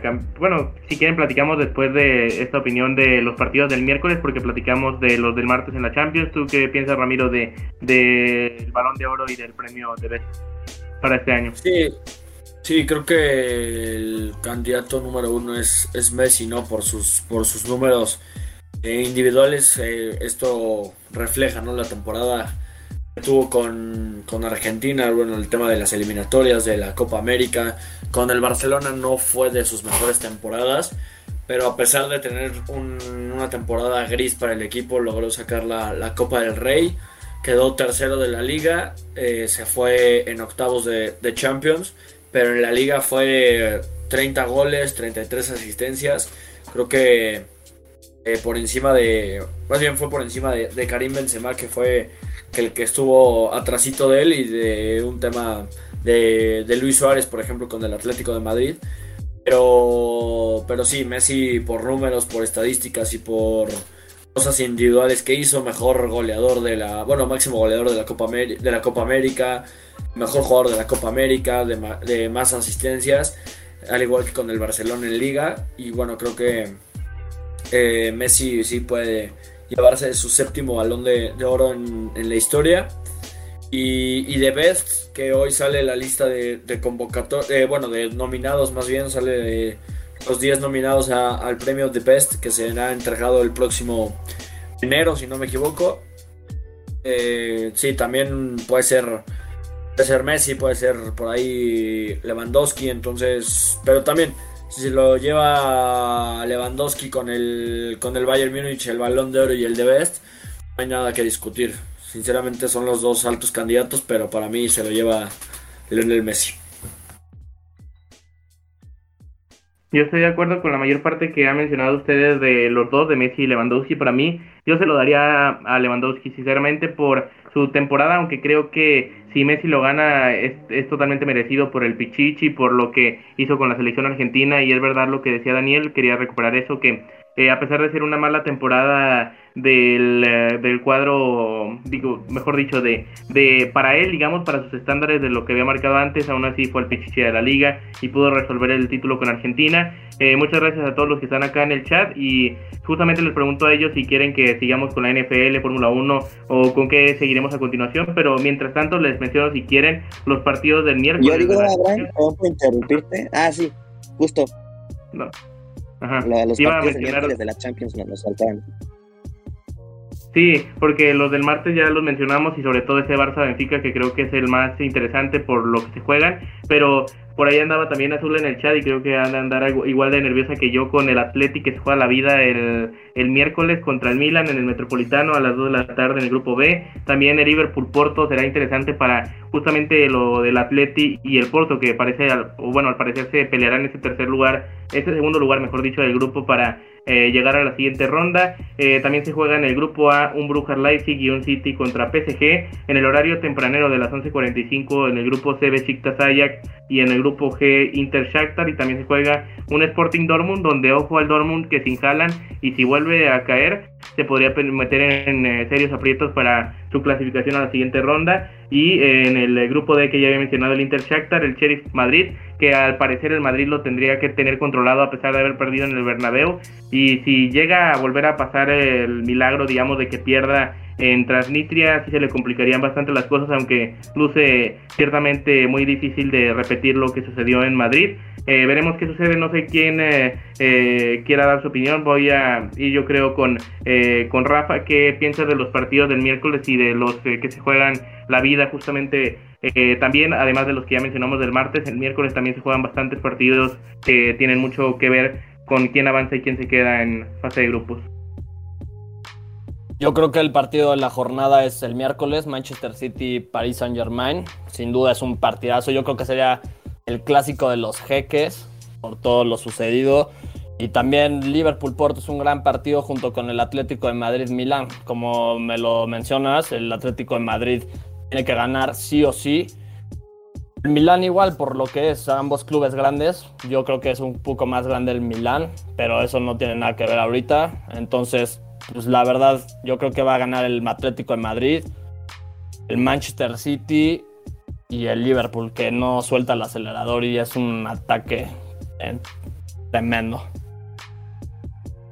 Qué bueno que lo mencionas, no sé eh, por qué, creo que no, no lo mencioné, ¿verdad? Creo que no lo mencioné. No, bueno, sí había dicho en el Brujas Leipzig y el City PSG, bueno, no recuerdo, pero gracias Rafa. Eh, sí, además de ese City PSG en el grupo A se juega el Brujas Leipzig, aunque en el que se jugarán prácticamente el liderato de grupo y que luce bastante interesante como el duelo de la jornada es ese City eh, PSG, que no sé quién quiera comentar eh, acerca, o mejor dicho, si quieren comentar acerca de ese partido del, o de lo que quieran, mejor dicho, de los duelos del miércoles, si quieres voy contigo, Daniel, ¿tú qué piensas de los partidos que se juegan este esta media semana, sobre todo el miércoles, y que se juegan bastantes eh, partidos interesantes. Por acá decía Azul que, que los nervios del miércoles y que con gol de nuestro Grisi nos hace pasar. También acá dicen venga Barça y, y este Iñaki ya está ahí influenciando con Pepe San. Pero ¿tú qué piensas, este Daniel? Sí, me parece que el miércoles los que más destacan, coincido con ustedes, es el PSG contra Manchester City y el Milan Atlético de Madrid, principalmente porque en el de Atlético contra Milan me parece que Milan tiene poco que jugarse, poco nada que jugarse en Champions, más que intentar aspirar a la Europa League. Creo que es un partido importante ganar al Atlético de Madrid porque es el rival directo y además en dígitos incluso hasta podría ponerse por encima de, del Atlético de Madrid si logra conseguir la victoria el día miércoles. Y bueno, Atlético que no podría quedarse en primera ronda en Champions, tiene que seguir. Entonces los dos equipos tienen, tienen mucho que perder, entonces tienen que dar un muy buen partido y por otro lado, el PSG Manchester City, pues es igual, ¿no? O sea, dos equipos que son de los favoritos para conseguir la Champions. Em, el tema no es precisamente este, pero en mi opinión, uno de los favoritos para ganar la Champions pues son esos dos, pero sobre todo el PSG para mí. Entonces, habrá que ver ese partido, va a ser un duelo muy interesante. Habrá que ver otra vez cómo se ve Messi en Champions. Recordemos que ya le hizo un golazo al Manchester City. Y, y bueno, creo que son los dos vuelos más parejos y más interesantes del día miércoles. Yo en el PSG Manchester City si que dar un, un, pronóstico, diría un empate. A final de cuentas creo que es un duelo muy complicado en Manchester. Y en Atlético contra Milan, yo creo que puede ser un empate. También veo difícil que el Atlético se lleve la victoria, a pesar, bueno, quién sabe, si al final Milan decide apostar todo por el todo, igual que, las, igual que la fecha pasada por la, por la Serie A, y manda un plantel A mezclado con B, es una victoria sencilla para el Atlético. Pero en caso de Milan irse con todo, puede ser diferente. Sí, estoy de acuerdo que tiene mucho que ver quién se pone a la ventaja primero en ese partido de Atleti Milan. Eh, un saludo de nueva cuenta, Carlos del chat. Está Arabella, digo, sí, Arabella eh, 430822 diciendo voy Liverpool. Eh, acá está Iñaki eh, diciendo lo de Pepe San, también Azul. Así que un saludo para, para ellos. Y vamos a continuar ahora con la opinión de, de Ramiro de, de que tú qué piensas que puede suceder el miércoles y que eh, partido ves como los interesantes de ese día? Pues nada más el Liverpool Porto y el perdón, el Atlético del el Atlético de Madrid contra el Milan y el Manchester City contra el París. que son dos este son dos partidos muy atractivos, como lo dijo Rafa, es el dueño el partido de de los jeques, el partido del dinero. Son los dos equipos junto con el Newcastle más poderosos económicamente hablando del mundo. Y bueno, el Atlético y el Milan se juegan prácticamente la, vida en este, en este encuentro. Hay que ver con qué actitud sale el Atlético. Porque si sale con la misma actitud que contra el Liverpool, Abraham, lo siento mucho y a toda la gente del Atlético, lo siento mucho, pero le dirían adiós a, la, a los octavos. El Milan, como dice Dani, ¿no? Que a ver cómo, con qué actitud también salen, con qué planteamiento, con qué, eh, con qué jugadores, con qué actitud tengan los, los jugadores italianos, al igual que el Atlético, pero si no va a ser un partido muy cerrado, muy trabado, muy peleado. Y sí, el, Manchester City París para mí también puede ser un empate o también lo puede sacar el, París ahí en Inglaterra. Antes de pasar con la opinión de Mike, leo otros comentarios acá en el chat. Dice Mr. Brunito, con todo el respeto para Daniel, el funcionamiento del PSG actualmente no le permite pelear en la Champions. Estoy de acuerdo, aunque queda mucho tiempo para, digamos, las etapas finales. O sea, para febrero falta un montón y prácticamente lo tienen hecho para avanzar a octavos, aunque tal vez hay una derrota los podría complicar un poco, pero no creo demasiado. ¿Y tú qué piensas, eh, Mike, de los eh, partidos del miércoles? Bueno, justamente ese Paris Saint Germain contra City va a ser muy, muy interesante porque ahora se va a jugar en el Etihad Stadium, ya no en París, donde hay que recordar que aunque ganó, aunque ganó el París, para mí el, el, City tuvo un mejor planteamiento, jugó mejor, pero le faltó pues clavarla, ¿no? Y, y, el Manchester City y el Paris Saint Germain, pues bueno, sí tuvo con qué meter esas dos oportunidades que al final acaban ganando el partido con una gran actuación de, de Donnarumma también, ¿no? Pero actualmente, como dice Daniel, yo creo que en condiciones normales el, Manchester City es superior al, al, PSG y yo creo que en jugando de locales ahora sí podrán ganar este partido. También este, ese Atlético de, este, de Madrid contra Milan, pues va a ser un partido muy interesante, pero va a depender de, varias cosas. Una de ellas es qué decide el Milan, porque por ejemplo, como mencionan, si el Milan decide salir a intentar pelear por ahí la, Europa League todavía o a sacarle el partido al Atlético, pues se le pueden poner un poco color hormiga las cosas al Atlético. Pero si el Milan este, decide concentrarse a full en, en, su liga local y ya no tomarse en serio esta competición porque ya les está muy complicado su panorama, pues yo creo que el Atlético podría ganar el partido sin, muchas complicaciones, ya que además son locales. Entonces, pues sí dependerá mucho de lo que, de lo que proponga el Milan en, en, este partido. También hay que, no, no hay que dejar este, de pasar otro partido que a lo mejor no tiene tanto cartel, pero es el Borussia Dortmund contra el Sporting de Lisboa, ya que los dos están empatados actualmente con seis puntos y podrán estar peleando ahí quién se metería como segundo a, a los octavos de final, ya que el Ajax pues ya lleva mucha ventaja. Y que no también afecta. Exacto, además también afecta la, la ausencia de, de Haaland al, al, Borussia Dortmund, entonces también va a ser un partido ahí yo creo que bastante interesante y pues bueno, ahí el Liverpool-Porto, que el Liverpool yo creo que es una planadora ahorita, y el Sheriff Real Madrid, pues yo creo que el Madrid pues intentar que no se repitan los pasados, de los, los fantasmas del pasado en el, en el Bernabéu, y pues por ahí el Inter Shakhtar, que el Inter también la Champions se le complica mucho últimamente. Yo creo que tenemos una jornada bastante entretenida, sobre todo porque se acerca el final de la fase de grupos, ¿no? Sí, este, complementando igual tu comentario, Mike, y con lo que veíamos del chat este, del PSG, eh, sí, o sea, más que nada yo decía porque me parece que el PSG puede resolver muchos partidos de manera individual y no hemos visto realmente un PSG exigido de resultados. Hemos visto un PSG muy cómodo que, recordemos, venció al City cuando tuvo que hacerlo en París.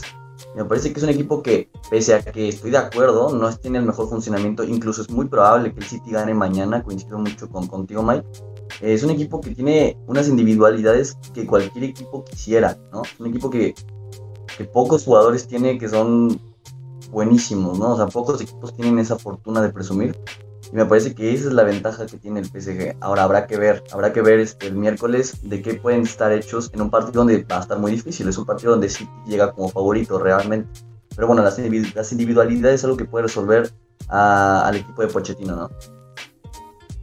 Sí, y nada más corrijo rápidamente, es el miércoles, no mañana el partido del City PSG, pero eh, sí estoy de acuerdo con ustedes, yo creo que puede llevarse la victoria y para mí lo va a hacer el Manchester City en el duelo del Atlético de Madrid.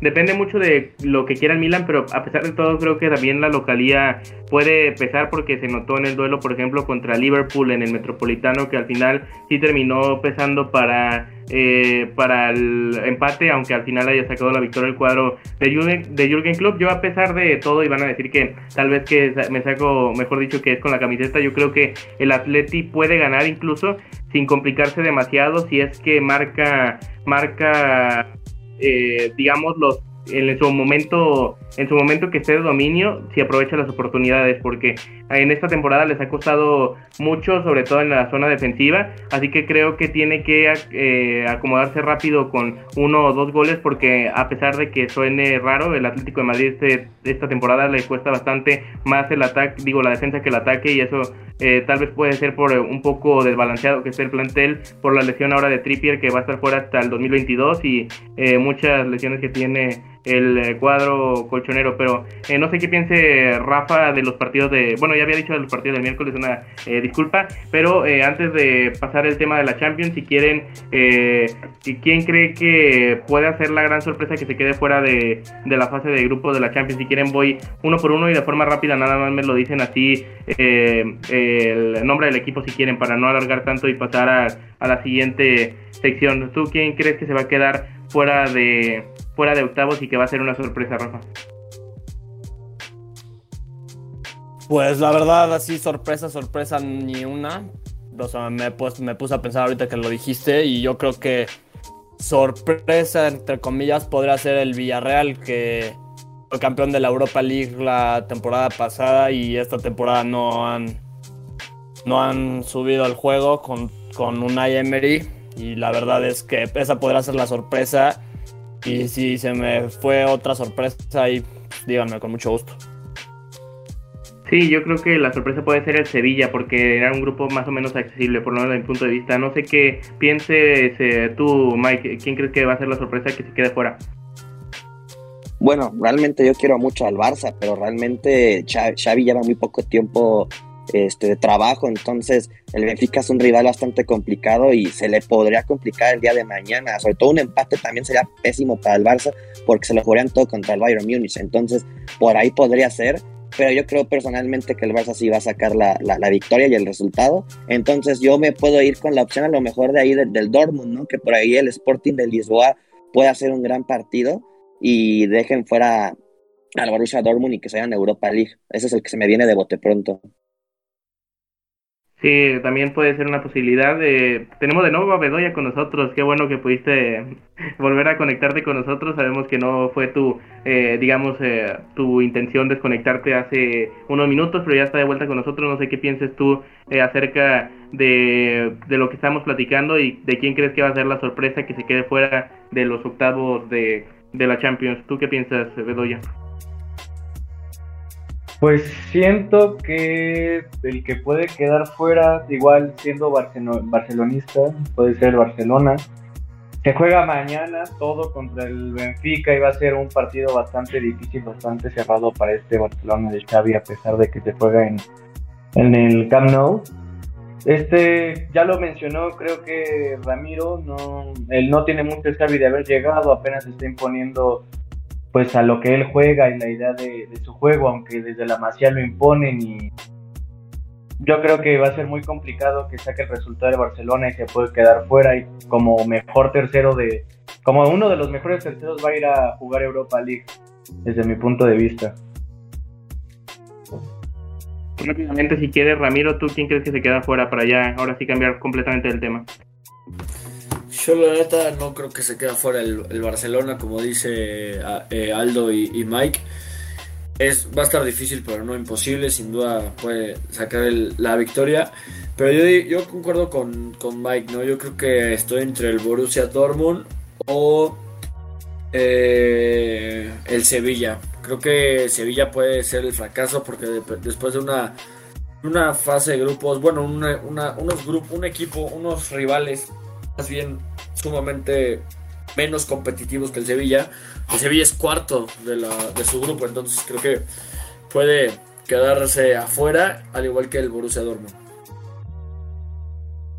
Perfecto, una vez de haber comentado todo el tema de la Champions, vamos a pasar con la Fórmula 1, vamos a pasar a la Fórmula 1 que llevó a cabo su antepenúltima jornada ya, la fecha número 21 del Campeonato Mundial, este fin de semana en el circuito que se estrenó en la máxima categoría este año en Qatar y fue con victoria para el británico Lewis Hamilton. En la segunda posición quedó Max Verstappen, Fernando Alonso regresó siete años después a un podio de, de la Fórmula 1 y Checo Pérez tal vez por un error ahí de, de su equipo en, eh, en mandarlo de nueva cuenta cuando Checo tal vez es lo que mejor hace cuidar los neumáticos, se quedó eh, fuera, del, fuera del podio. No sé qué piensen ustedes de esta gran carrera de Fórmula 1, no sé quién quiere, quién quiere opinar en este tema. Eh, si quieren, eh, voy con, contigo, Ramiro. sí, gracias. creo que la forma en la que se recupera Checo Pérez en este Gran Premio de Qatar es sin duda increíble. Creo que a pesar de que inició la carrera en posición 11 por el tema de la, de la clasificación en un día anterior. Eh, creo que se recupera de manera perfecta, hace una carrera sumamente buena. Por ahí le faltó unos cuantos segundos para alcanzar a, Alonso para lograr el podio, pero sí, Checo, grandísima carrera para, para el mexicano. Estoy de acuerdo contigo, creo que él hizo su, bien su trabajo, no sé quién más eh, quiere hablar de Fórmula 1, aprovechando que tenemos a Miguel eh, aquí todavía, bueno, aquí tenemos a Rafa también, eh, creo que si quieres tú Mike, y para ya darte las gracias por este rato que has estado con nosotros, pero para tú qué piensas de la carrera, si quieres con eso te despido por hoy. Sí, como mencionan, este, el checo cómo se recuperó, pues la verdad es que fue, impresionante porque tuvo un, un inicio muy, este, problemático y al final pues logró sacar aunque sea ese cuarto puesto. Eh, también lo de Fernando Alonso yo creo que es de lo más este, destacable, ¿no? Que es, como menciona, siete años después regresa a un podio, también este, es verdad que no había tenido los mejores autos y pues es bueno verlo, este, aunque sea una vez más en podio, ¿no? Ya que es uno de los mejores corredores que, ha habido en, en la Fórmula 1. Este, también este, lo de Hamilton y, Verstappen, pues ahí sigue la pelea, ¿no? Si de por sí ya estaba demasiado cerrado la clasificación tanto de competidores como de constructores, ah, con esta carrera yo creo que se pone aún más, ¿no? Porque Hamilton vuelve a entrar a la pelea, faltan solo dos, este, dos circuitos, que es el de Arabia Saudita, si es que lo logran terminar a tiempo, y el de, si no me equivoco, el de Dubai, Emiratos Árabes Unidos, y pues en los constructores, pues con también este, con el que Botas no haya quedado en podio ayuda a que el checo pueda aprovechar estas últimas dos carreras para poder ahí tomar puntos y que pues Red Bull siga teniendo oportunidad de, ganar el campeonato de constructores, pero sin lugar a dudas se nos viene un lindo cierre de, campeonato ¿no? de, de Fórmula 1 este año. Muchas gracias Mike, en verdad gracias por conectarte aquí al pie del cañón. Eh, si quieres ya puedes ir a descansar, gracias. Eh, y Bien, amigos, nos vemos. Buenas noches, gracias. Eh, vamos a seguir con la opinión de Rafa sobre este Gran Premio de, de Qatar en la Fórmula 1. ¿Qué piensas tú, Rafa? Pues una cosa que, bueno, dos cosas que me sorprenden, como la de Fernando Alonso, un veterano que vuelve a estar en podium desde el. No había entrado al podium desde el 2013 y ahorita lo logró. La cosa que me sorprende es la forma en la que se pudo recuperar el Checo Pérez. Entró en clasificó como décimo lugar y bueno, sí no lo ayudó a entrar al podium por el safety car, pero aún así fue una gran carrera suya. Y la verdad es lo que, lo que no me sorprende es que Hamilton tiene un coche que vuela casi casi, porque desde Brasil, desde México se ha demostrado que es un gran equipo y una gran monoplaza la que tiene Sir Lewis Hamilton. Muy bien, acá tenemos comentarios del chat para no dejarlos pasar. Eh, también nos comentó por acá José Martínez que si creemos que Luis Hamilton va a lograr remontar, en un momento se los pregunto, pero quería además de ese comentario también mencionar el eh, comentario, muchas gracias a Fierce Pepega que estaba por acá y que, eh, bueno, que está por acá y que dice una carrera donde no se esperaban el adelantamiento, el adelantamiento y Sergio Pérez dio un espectáculo, lo que nos comenta por acá nuestro amigo, muchas gracias. Eh, entonces, ¿qué piensan ustedes? Les externo la pregunta que nos hizo por acá nuestro amigo José Martínez. ¿Creen que Luis logre remontar y se lleve el campeonato mundial? No sé quién quiera tomar la palabra en esta oportunidad. Yo, dale, este, ah, dale tú, Dani. Bueno, me gustaría decir que yo creo que pese a lo que está ocurriendo, pese a la gran remontada que parece que se viene de Hamilton, yo creo que Verstappen se va a seguir quedando el campeonato. Y bien, también quería leer un comentario que me parece brillante también, que era justo lo que iba a comentar hace rato. Dice, Checo hizo bien en no arriesgar en un circuito donde el desgaste de los neumáticos les jugó una mala pasada a pilotos como Botas. Si bien es cierto hubo pinchazos, me parece que fue un poco equivocada a medias la estrategia de Red Bull porque si bien Checo, como tú dijiste, Abraham, es, alguien que se caracteriza por saber cuidar muy bien los neumáticos, pero no quisieron arriesgarse y quisieron aguantar los puntos. Gracias a lo que consiguieron, se acercaron mucho en el campeonato y ahora está tanto Checo muy cerca de Botas como en el campeonato este, Red Bull cerca de, de Mercedes, ¿no? Que eso es lo que puso muy parejo gracias al pinchazo de Botas. Entonces, me parece que no fue tan malo el hecho de que Checo haya entrado dos veces, si bien tal vez pudo haber logrado el podio, pero no quisieron arriesgarse un pinchazo, ¿no? Sí, fue tal vez no arriesgar, aunque por ejemplo en el equipo Alpine decidieron tampoco, digo, mejor dicho, lo contrario, decidieron arriesgar con Fernando Alonso. No sé qué piensas tú, si quieres, para cambiar de tema y también justamente te doy la palabra y si quieres darnos tu opinión sobre la Fórmula 1 y seguimos, síguete con la NFL y si quieres darnos los resultados, Ramiro. Eh, sí, concuerdo completamente con, con Dani, ¿no? Y con el seguidor que nos puso ahí eh, ese comentario del tema de de la pista y de los neumáticos. Si bien Checo, por ejemplo, en el Gran Premio de, México, sabía el, tema de la pista, sabía el tema de la. Sí, del, de la. de la pista. Eh, no arriesgó, es una escudería que no arriesga tanto los neumáticos, que creo que los cuida bastante bien, los, los limita, eh, es de las últimas que, cambia, entonces Checo ya lo tiene bien trabajado, le sirvió muy bien en, eh, estar en podium para, el Gran Premio de México, también el de el de Brasil estuvo cerca y bueno, ahora en el de Qatar fue lo que le falló, ¿no? Por el tema de, la pista. Pero se recupera bastante bien eh, nuestro gran Checo Pérez. Lo de lo que dice Rafa, Hamilton es un, un fuera de serie en el volante, es, es the GOAT en, en el automovilismo, creo que es el mejor piloto. Y bueno, está puede todavía remontar para ser, para ser campeón en, escuderías y en pilotos. Pues Hamilton puede ser, sí, sin tema. Pues la verdad. Ah, perdón, perdón. La verdad es que Max Verstappen la tiene muy complicada, pero él solo necesita ganar la siguiente carrera para poder ya así consolidarse como el campeón. Y sí, la verdad, Sir Lewis Hamilton casi maneja igual que yo, pero no. Este es un fuera de serie y yo lo podría llamar Mr. Remontadas porque desde la temporada, perdón, desde hace dos carreras, bueno, perdón, la temporada, la carrera pasada remontó uno desde que estaba en onceavo lugar y terminó en primer lugar con una carrera espectacular. Fue el, piloto del día y Mr. Remontadas, el caballero Sir.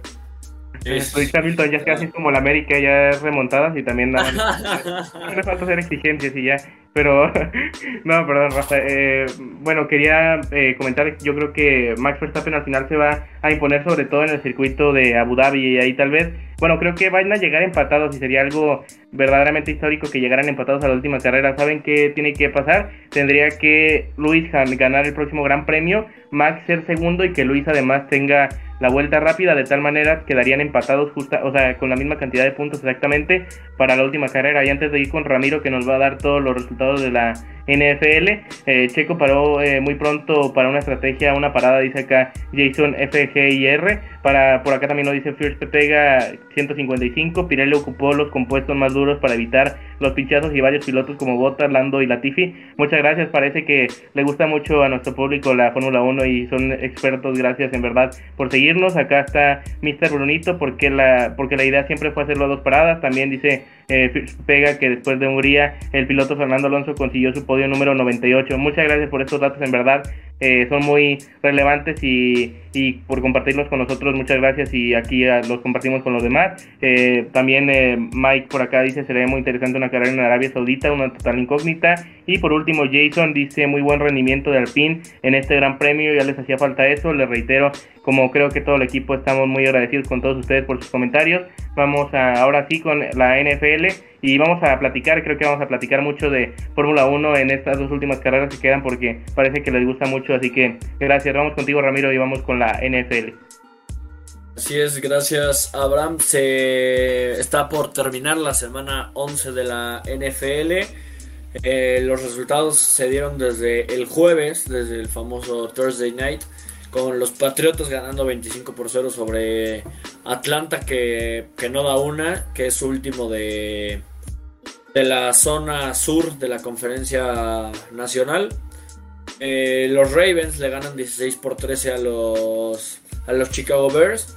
Eh, la sorpresa, compañeros, la sorpresa, gente, es que los Green Bay Packers pierde el invicto, pierde esta semana contra los Vikings de, Minnesota, un resultado de 34 por 31. Eh, los Colts aplastan 41-15 a los Bills de Buffalo. Eh, los Browns, los Cafés de, Cleveland le ganan 13 por 10 a unos Leones de Detroit que no le ganan a nadie. Es el peor equipo del NFL. Cuentan con 9 derrotas, 0 victorias. Eh, Washington gana 27-21 sobre las Panteras de Carolina. Los Tejanos 22 sobre 13 a los Titans. 49ers eh, gana 30 sobre 10 a los Jaguares de Jacksonville, que es otro de los peores equipos de la, de la NFL. Miami Dolphins le gana a otro peor equipo, que son los Jets de, Nueva York. Eh, los Santos pierden 40-29 contra las Águilas de Filadelfia. Los Raiders pierden 32-13 contra los Bengalis. Eh, los Vaqueros de Dallas pierden contra los, los Kansas City Chiefs. Eh, los Cardinals, que para mí es el mejor equipo de la, de la NFL, con un con una con nueve ganados, dos, dos derrotas nada más para los Cardinals. Y los Steelers pierden 41-37 sobre los Chargers. Y ahorita se está jugando el último partido de la semana 11 de la, el Monday Night el partido de los Buccaneers de, Tom Brady. Eh, lo ganan 27 días sobre los gigantes de, Nueva York. Son los resultados. Pues ya desde el jueves, que es Thanksgiving en Estados Unidos, eh, se viene la semana 12 de la NFL. Muchas gracias, Ramiro. No sé, quieran comentar. Eh, algo de, exacto, algo de, opinar de sus equipos favoritos. De, sí, por acá creo que ya, ya, tengo, ya tenemos un comentario de Fierce Pega, que muchas gracias, ha sido un gran seguidor el día de hoy. El Monday Night Football, el señor de los anillos, Tom Brady, va ganando su compañía eh, 20, 20, 27-10, mejor dicho, 27-10 está el marcador. Eh, muchas gracias a Fierce Pega. Y lo que le iba a decir también es que no sé qué quieran opinar tanto Dani como Bedoya. Estábamos, eh, bueno, estaba diciendo muy acertadamente Ramiro de que la sorpresa fue esa derrota de Green Bay y con un gol de campo de último minuto que estuvo muy dramático ese partido. Porque... Y de último segundo, Abraham. Sí, porque había... segundos para, para ganar, para irse a tiempo extra y lo ganó los Vikings y había interceptado eh, Green Bay esa, esa serie, pero el balón, bueno, no había completado, mejor dicho, el defensivo la, la recepción, digamos, la recepción para completarse la intercepción. Entonces el balón eh, continuó eh, con Minnesota y al final terminaron ganando. Eh, si quieren le doy la palabra a Dani, quiere opinar sobre este tema de NFL y enseguida vamos con Bedoya.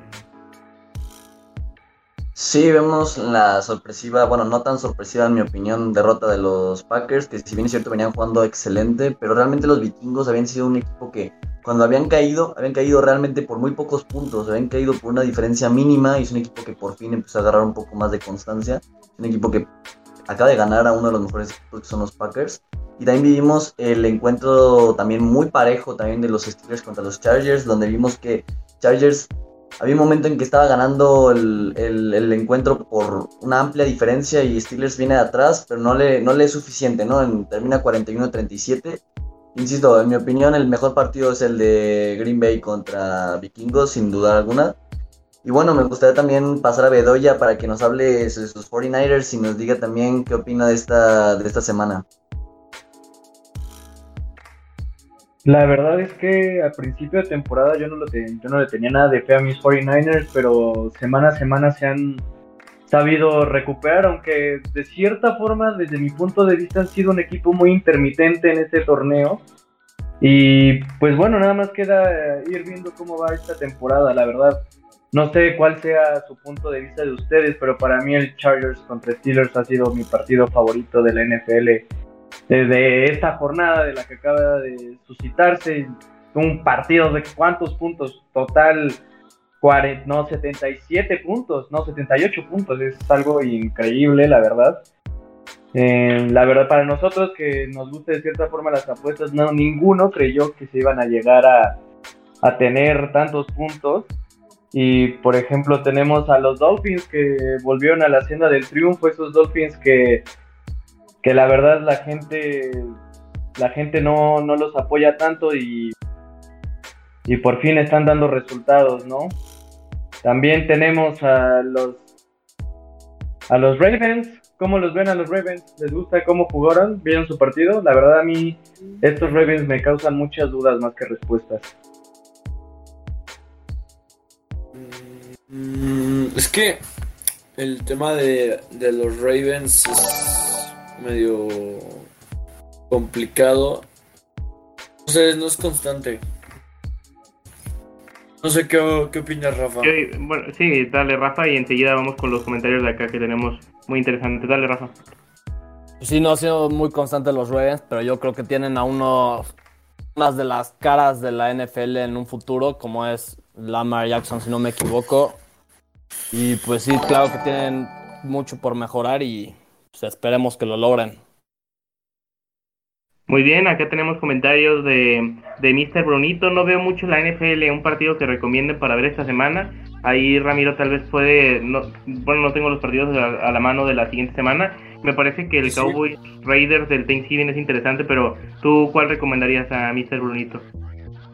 Mm, pues yo recomendaría ese, el de los vaqueros contra los Raiders, porque pues ya sabemos cómo se ponen los partidos en, Thanksgiving. son dos equipos que vienen pues, bastante bien, son constantes. También recomendaría el de Green Bay contra los Chargers. Contra los Rams, perdón. Eh, va a ser un, eh, un partidazo. Puede ser el de Green Bay contra, contra los Rams. Es el partido que, recomiendo el domingo por, por la tarde.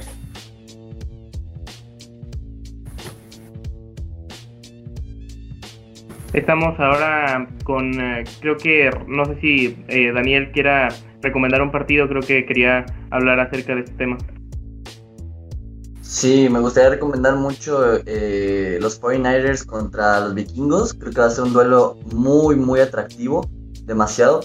Y me parece también un duelo muy atractivo los Colts contra los Bucaneros. Creo que, creo que va a ser un duelo muy importante. Bueno, siempre ver a Tom Brady es un espectáculo y a ver si estos Colts pueden empezar a ser todavía más constantes, ¿no? Esperemos que levanten. Pero me parece que esos dos duelos recomendaría y obviamente el, también el que dijo Ramiro me parece un duelo bastante bueno. Cualquiera de los tres, si eres nuevo para ver NFL, me parece que son duelos que pintan para hacer, bueno, me gustaría de muchos puntos, me gustaría pensar de muchos puntos, pero también ver las buenas defensas también a veces es atractivo.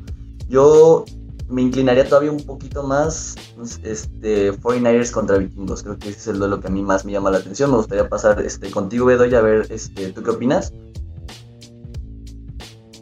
Totalmente, ese Vikingos contra 49ers va a ser bastante atractivo, sobre todo porque el, algo que ha carecido estos dos equipos durante lo largo de la temporada han sido que reciben buenas cantidades de puntos, aunque en esta, los, bueno, en la jornada pasada los 49ers no recibieron tantos, pero este fue, esta ha sido una constante, los 49ers alrededor de esta campaña, recibir muchos puntos y por eso Justamente por eso fue que comenté que era un equipo bastante intermitente.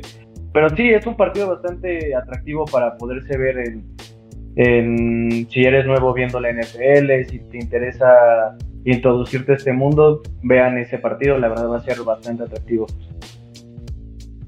Sí, estoy, estoy de acuerdo con todos ustedes. Todos los partidos que han dicho son muy interesantes y en realidad esta temporada de la NFL está siendo bastante, bastante buena, sobre todo en el tema de la, ¿qué podemos decir? De, de lo impredecible, impredecible que está siendo impredecible que están siendo los resultados. Cada semana se da una gran sorpresa y creo que es lo que tenemos que valorar esta temporada como por ejemplo en Fórmula 1 que Hamilton y tenga pelea digamos Mercedes en general y eh, eso es lo que, tal vez este año lo está haciendo especial tanto en Fórmula 1 como ahora lo que estamos hablando que es la NFL creo que eh, no hay un claro ganador o claro favorito mejor dicho a ganar el Super Bowl eh, no sé qué pienses tú, por ejemplo, Ramiro. ¿Crees que, eh, y enseguida vamos con Rafa, ¿crees tú que eh, hay un claro favorito a ganar el Super Bowl ahorita?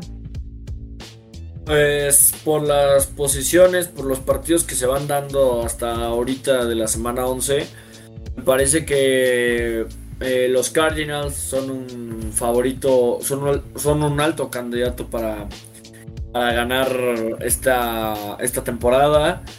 También eh, los vaqueros puede ser también buena, un buen candidato. Eh, claro, no dejaría fuera ni a los Chiefs de Kansas City de Patrick Mahomes, ni a los Ravens de Baltimore de, de Lamar Jackson, y mucho menos a los Green Bay Packers ¿no? de, de Aaron Rodgers. Creo que son cinco equipos para mí de los más altos candidatos para ganar este Super Bowl. Sí, acá tenemos comentarios que me parecen eh, chistosos para leerlos. Dicen acá eh, el mismo asado deportivo que supongo es Iñaki, porque otra vez ahí está manejando la cuenta. Dice que si vamos a hablar del badminton de Noruega. No sé, ¿ustedes son expertos? También acá dice Mr. Mr. Brunito que además de que el jueves será increíble con Thanksgiving, dice que espera, que espera que no olvidemos hablar sobre el waterpolo de Veracruz.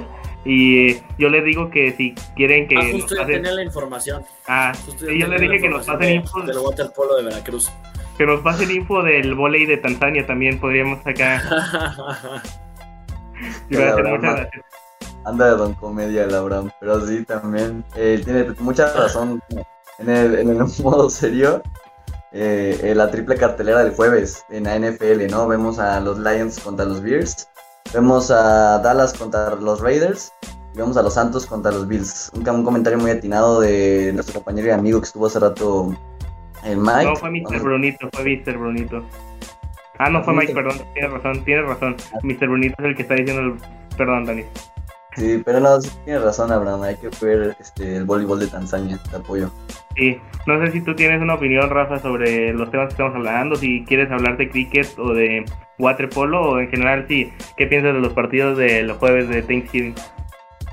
La verdad a mí me gustaría hablar mucho más de las damas chinas. Yo creo que no le han dado el respeto que se merece y la verdad tenemos que hablar de las damas chinas urgentemente.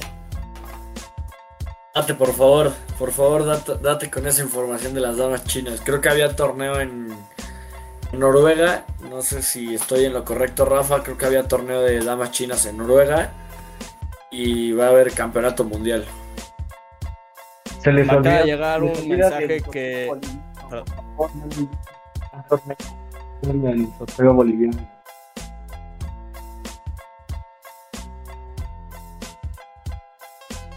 Bueno, ya volviendo a otro tema, pues, también deberíamos de hablar de la, la ATP Finals. Ya fuera de chistecitos, nada de damas chinas, badminton y esas cosas. Cuando seamos más grandes lo vamos a aprender, pero ahorita ya un poco de lo básico. El tenis eh, finalizó la temporada del 2021, terminó con el Finals. Unas caras nuevas, unas caras que ya no están. Es por primera vez en más de 10 años que ni Roger Federer ni Rafael Nadal están en los mejores 8 rankeados. Y hay otras caras nuevas y la nueva generación, como Zverev, Medvedev, Rublev, todos terminan con EV, este, Berretini. La verdad, yo creo que los tres más grandes que, bueno, que son Djokovic, Nadal y Federer, ya los nuevos tres serían Zverev, Medvedev y Tsitsipas. Y también algo que está triste fue la salida del italiano en su casa, Matteo Berrettini, y lo suplió otro italiano. Y bueno, yo quería recalcar que al Alex, Alexander Zverev, su entrenador es Boris Becker, un grande de los tenis, fue bicampeón del torneo, le ganó en semifinales al número uno Novak Djokovic y en la final le ganó al ruso Medvedev. Es algo que me gustaría recalcar, no sé tú qué opinas. Bueno, también me gustaría decir que Novak Djokovic es el amo de los récords. Termina el termina como número uno el séptimo año y eso es un récord, nadie más lo había logrado y uno de los más grandes del tenis, Pete Sampras, ya lo dijo en unas palabritas en Twitter, dijo que era a su gusto el más grande por todos los años que ha tenido, su mentalidad y todo, no sé qué tú opinas, Abraham. Sí, eh, estoy, sí, es el de los más grandes porque yo hacía y escuchaba también, porque lo escuché en otro lado, no recuerdo ahora dónde, que por ejemplo para mí Roger Federer, como para varios, es el, digamos, el con más talento natural, el que más, eh, digamos, tiene ese talento desde que inició. Este Rafa puede ser tal vez el más entretenido y el de más corazón y Novak Djokovic es el más completo de los tres, así que para mí creo que poco va a dejar de, en poco tiempo, mejor dicho, va a dejar de existir esa duda y se confirmará a, Nole, a Novak Djokovic, a Nole, como de los mejores tenistas de la historia. Acá, por ejemplo, dice María Mosqueira que Tim Medvedev dice que Nole es GOAT, igual Arabella 430822 dice que también Nole es el mejor. Por acá eh, dice Iñaki con la cuenta de Estado Deportivo que qué opinas de Diego Schwartzman, Rafa, tú qué opinas del Peque. A mí es de mis tenistas favoritos, o por lo menos son de los que apoyo por el eh, ser latinoamericano y así en los torneos. Schwarzman a mí me encanta, es un gran jugador y sí, no sé cuánto mide, de medir unos 60, unos 70. Parece que está pequeño, pero no creo que lo esté en persona. un crack. Eh, creo que ha tenido varias lesiones que no lo han permitido estar en su máximo nivel. Pero claro, tú que eres argentino y querías que respondiera el argentino se me hace un crack. Es joven y todavía tiene mucho por que mejorar. Y también yo quería aclarar que.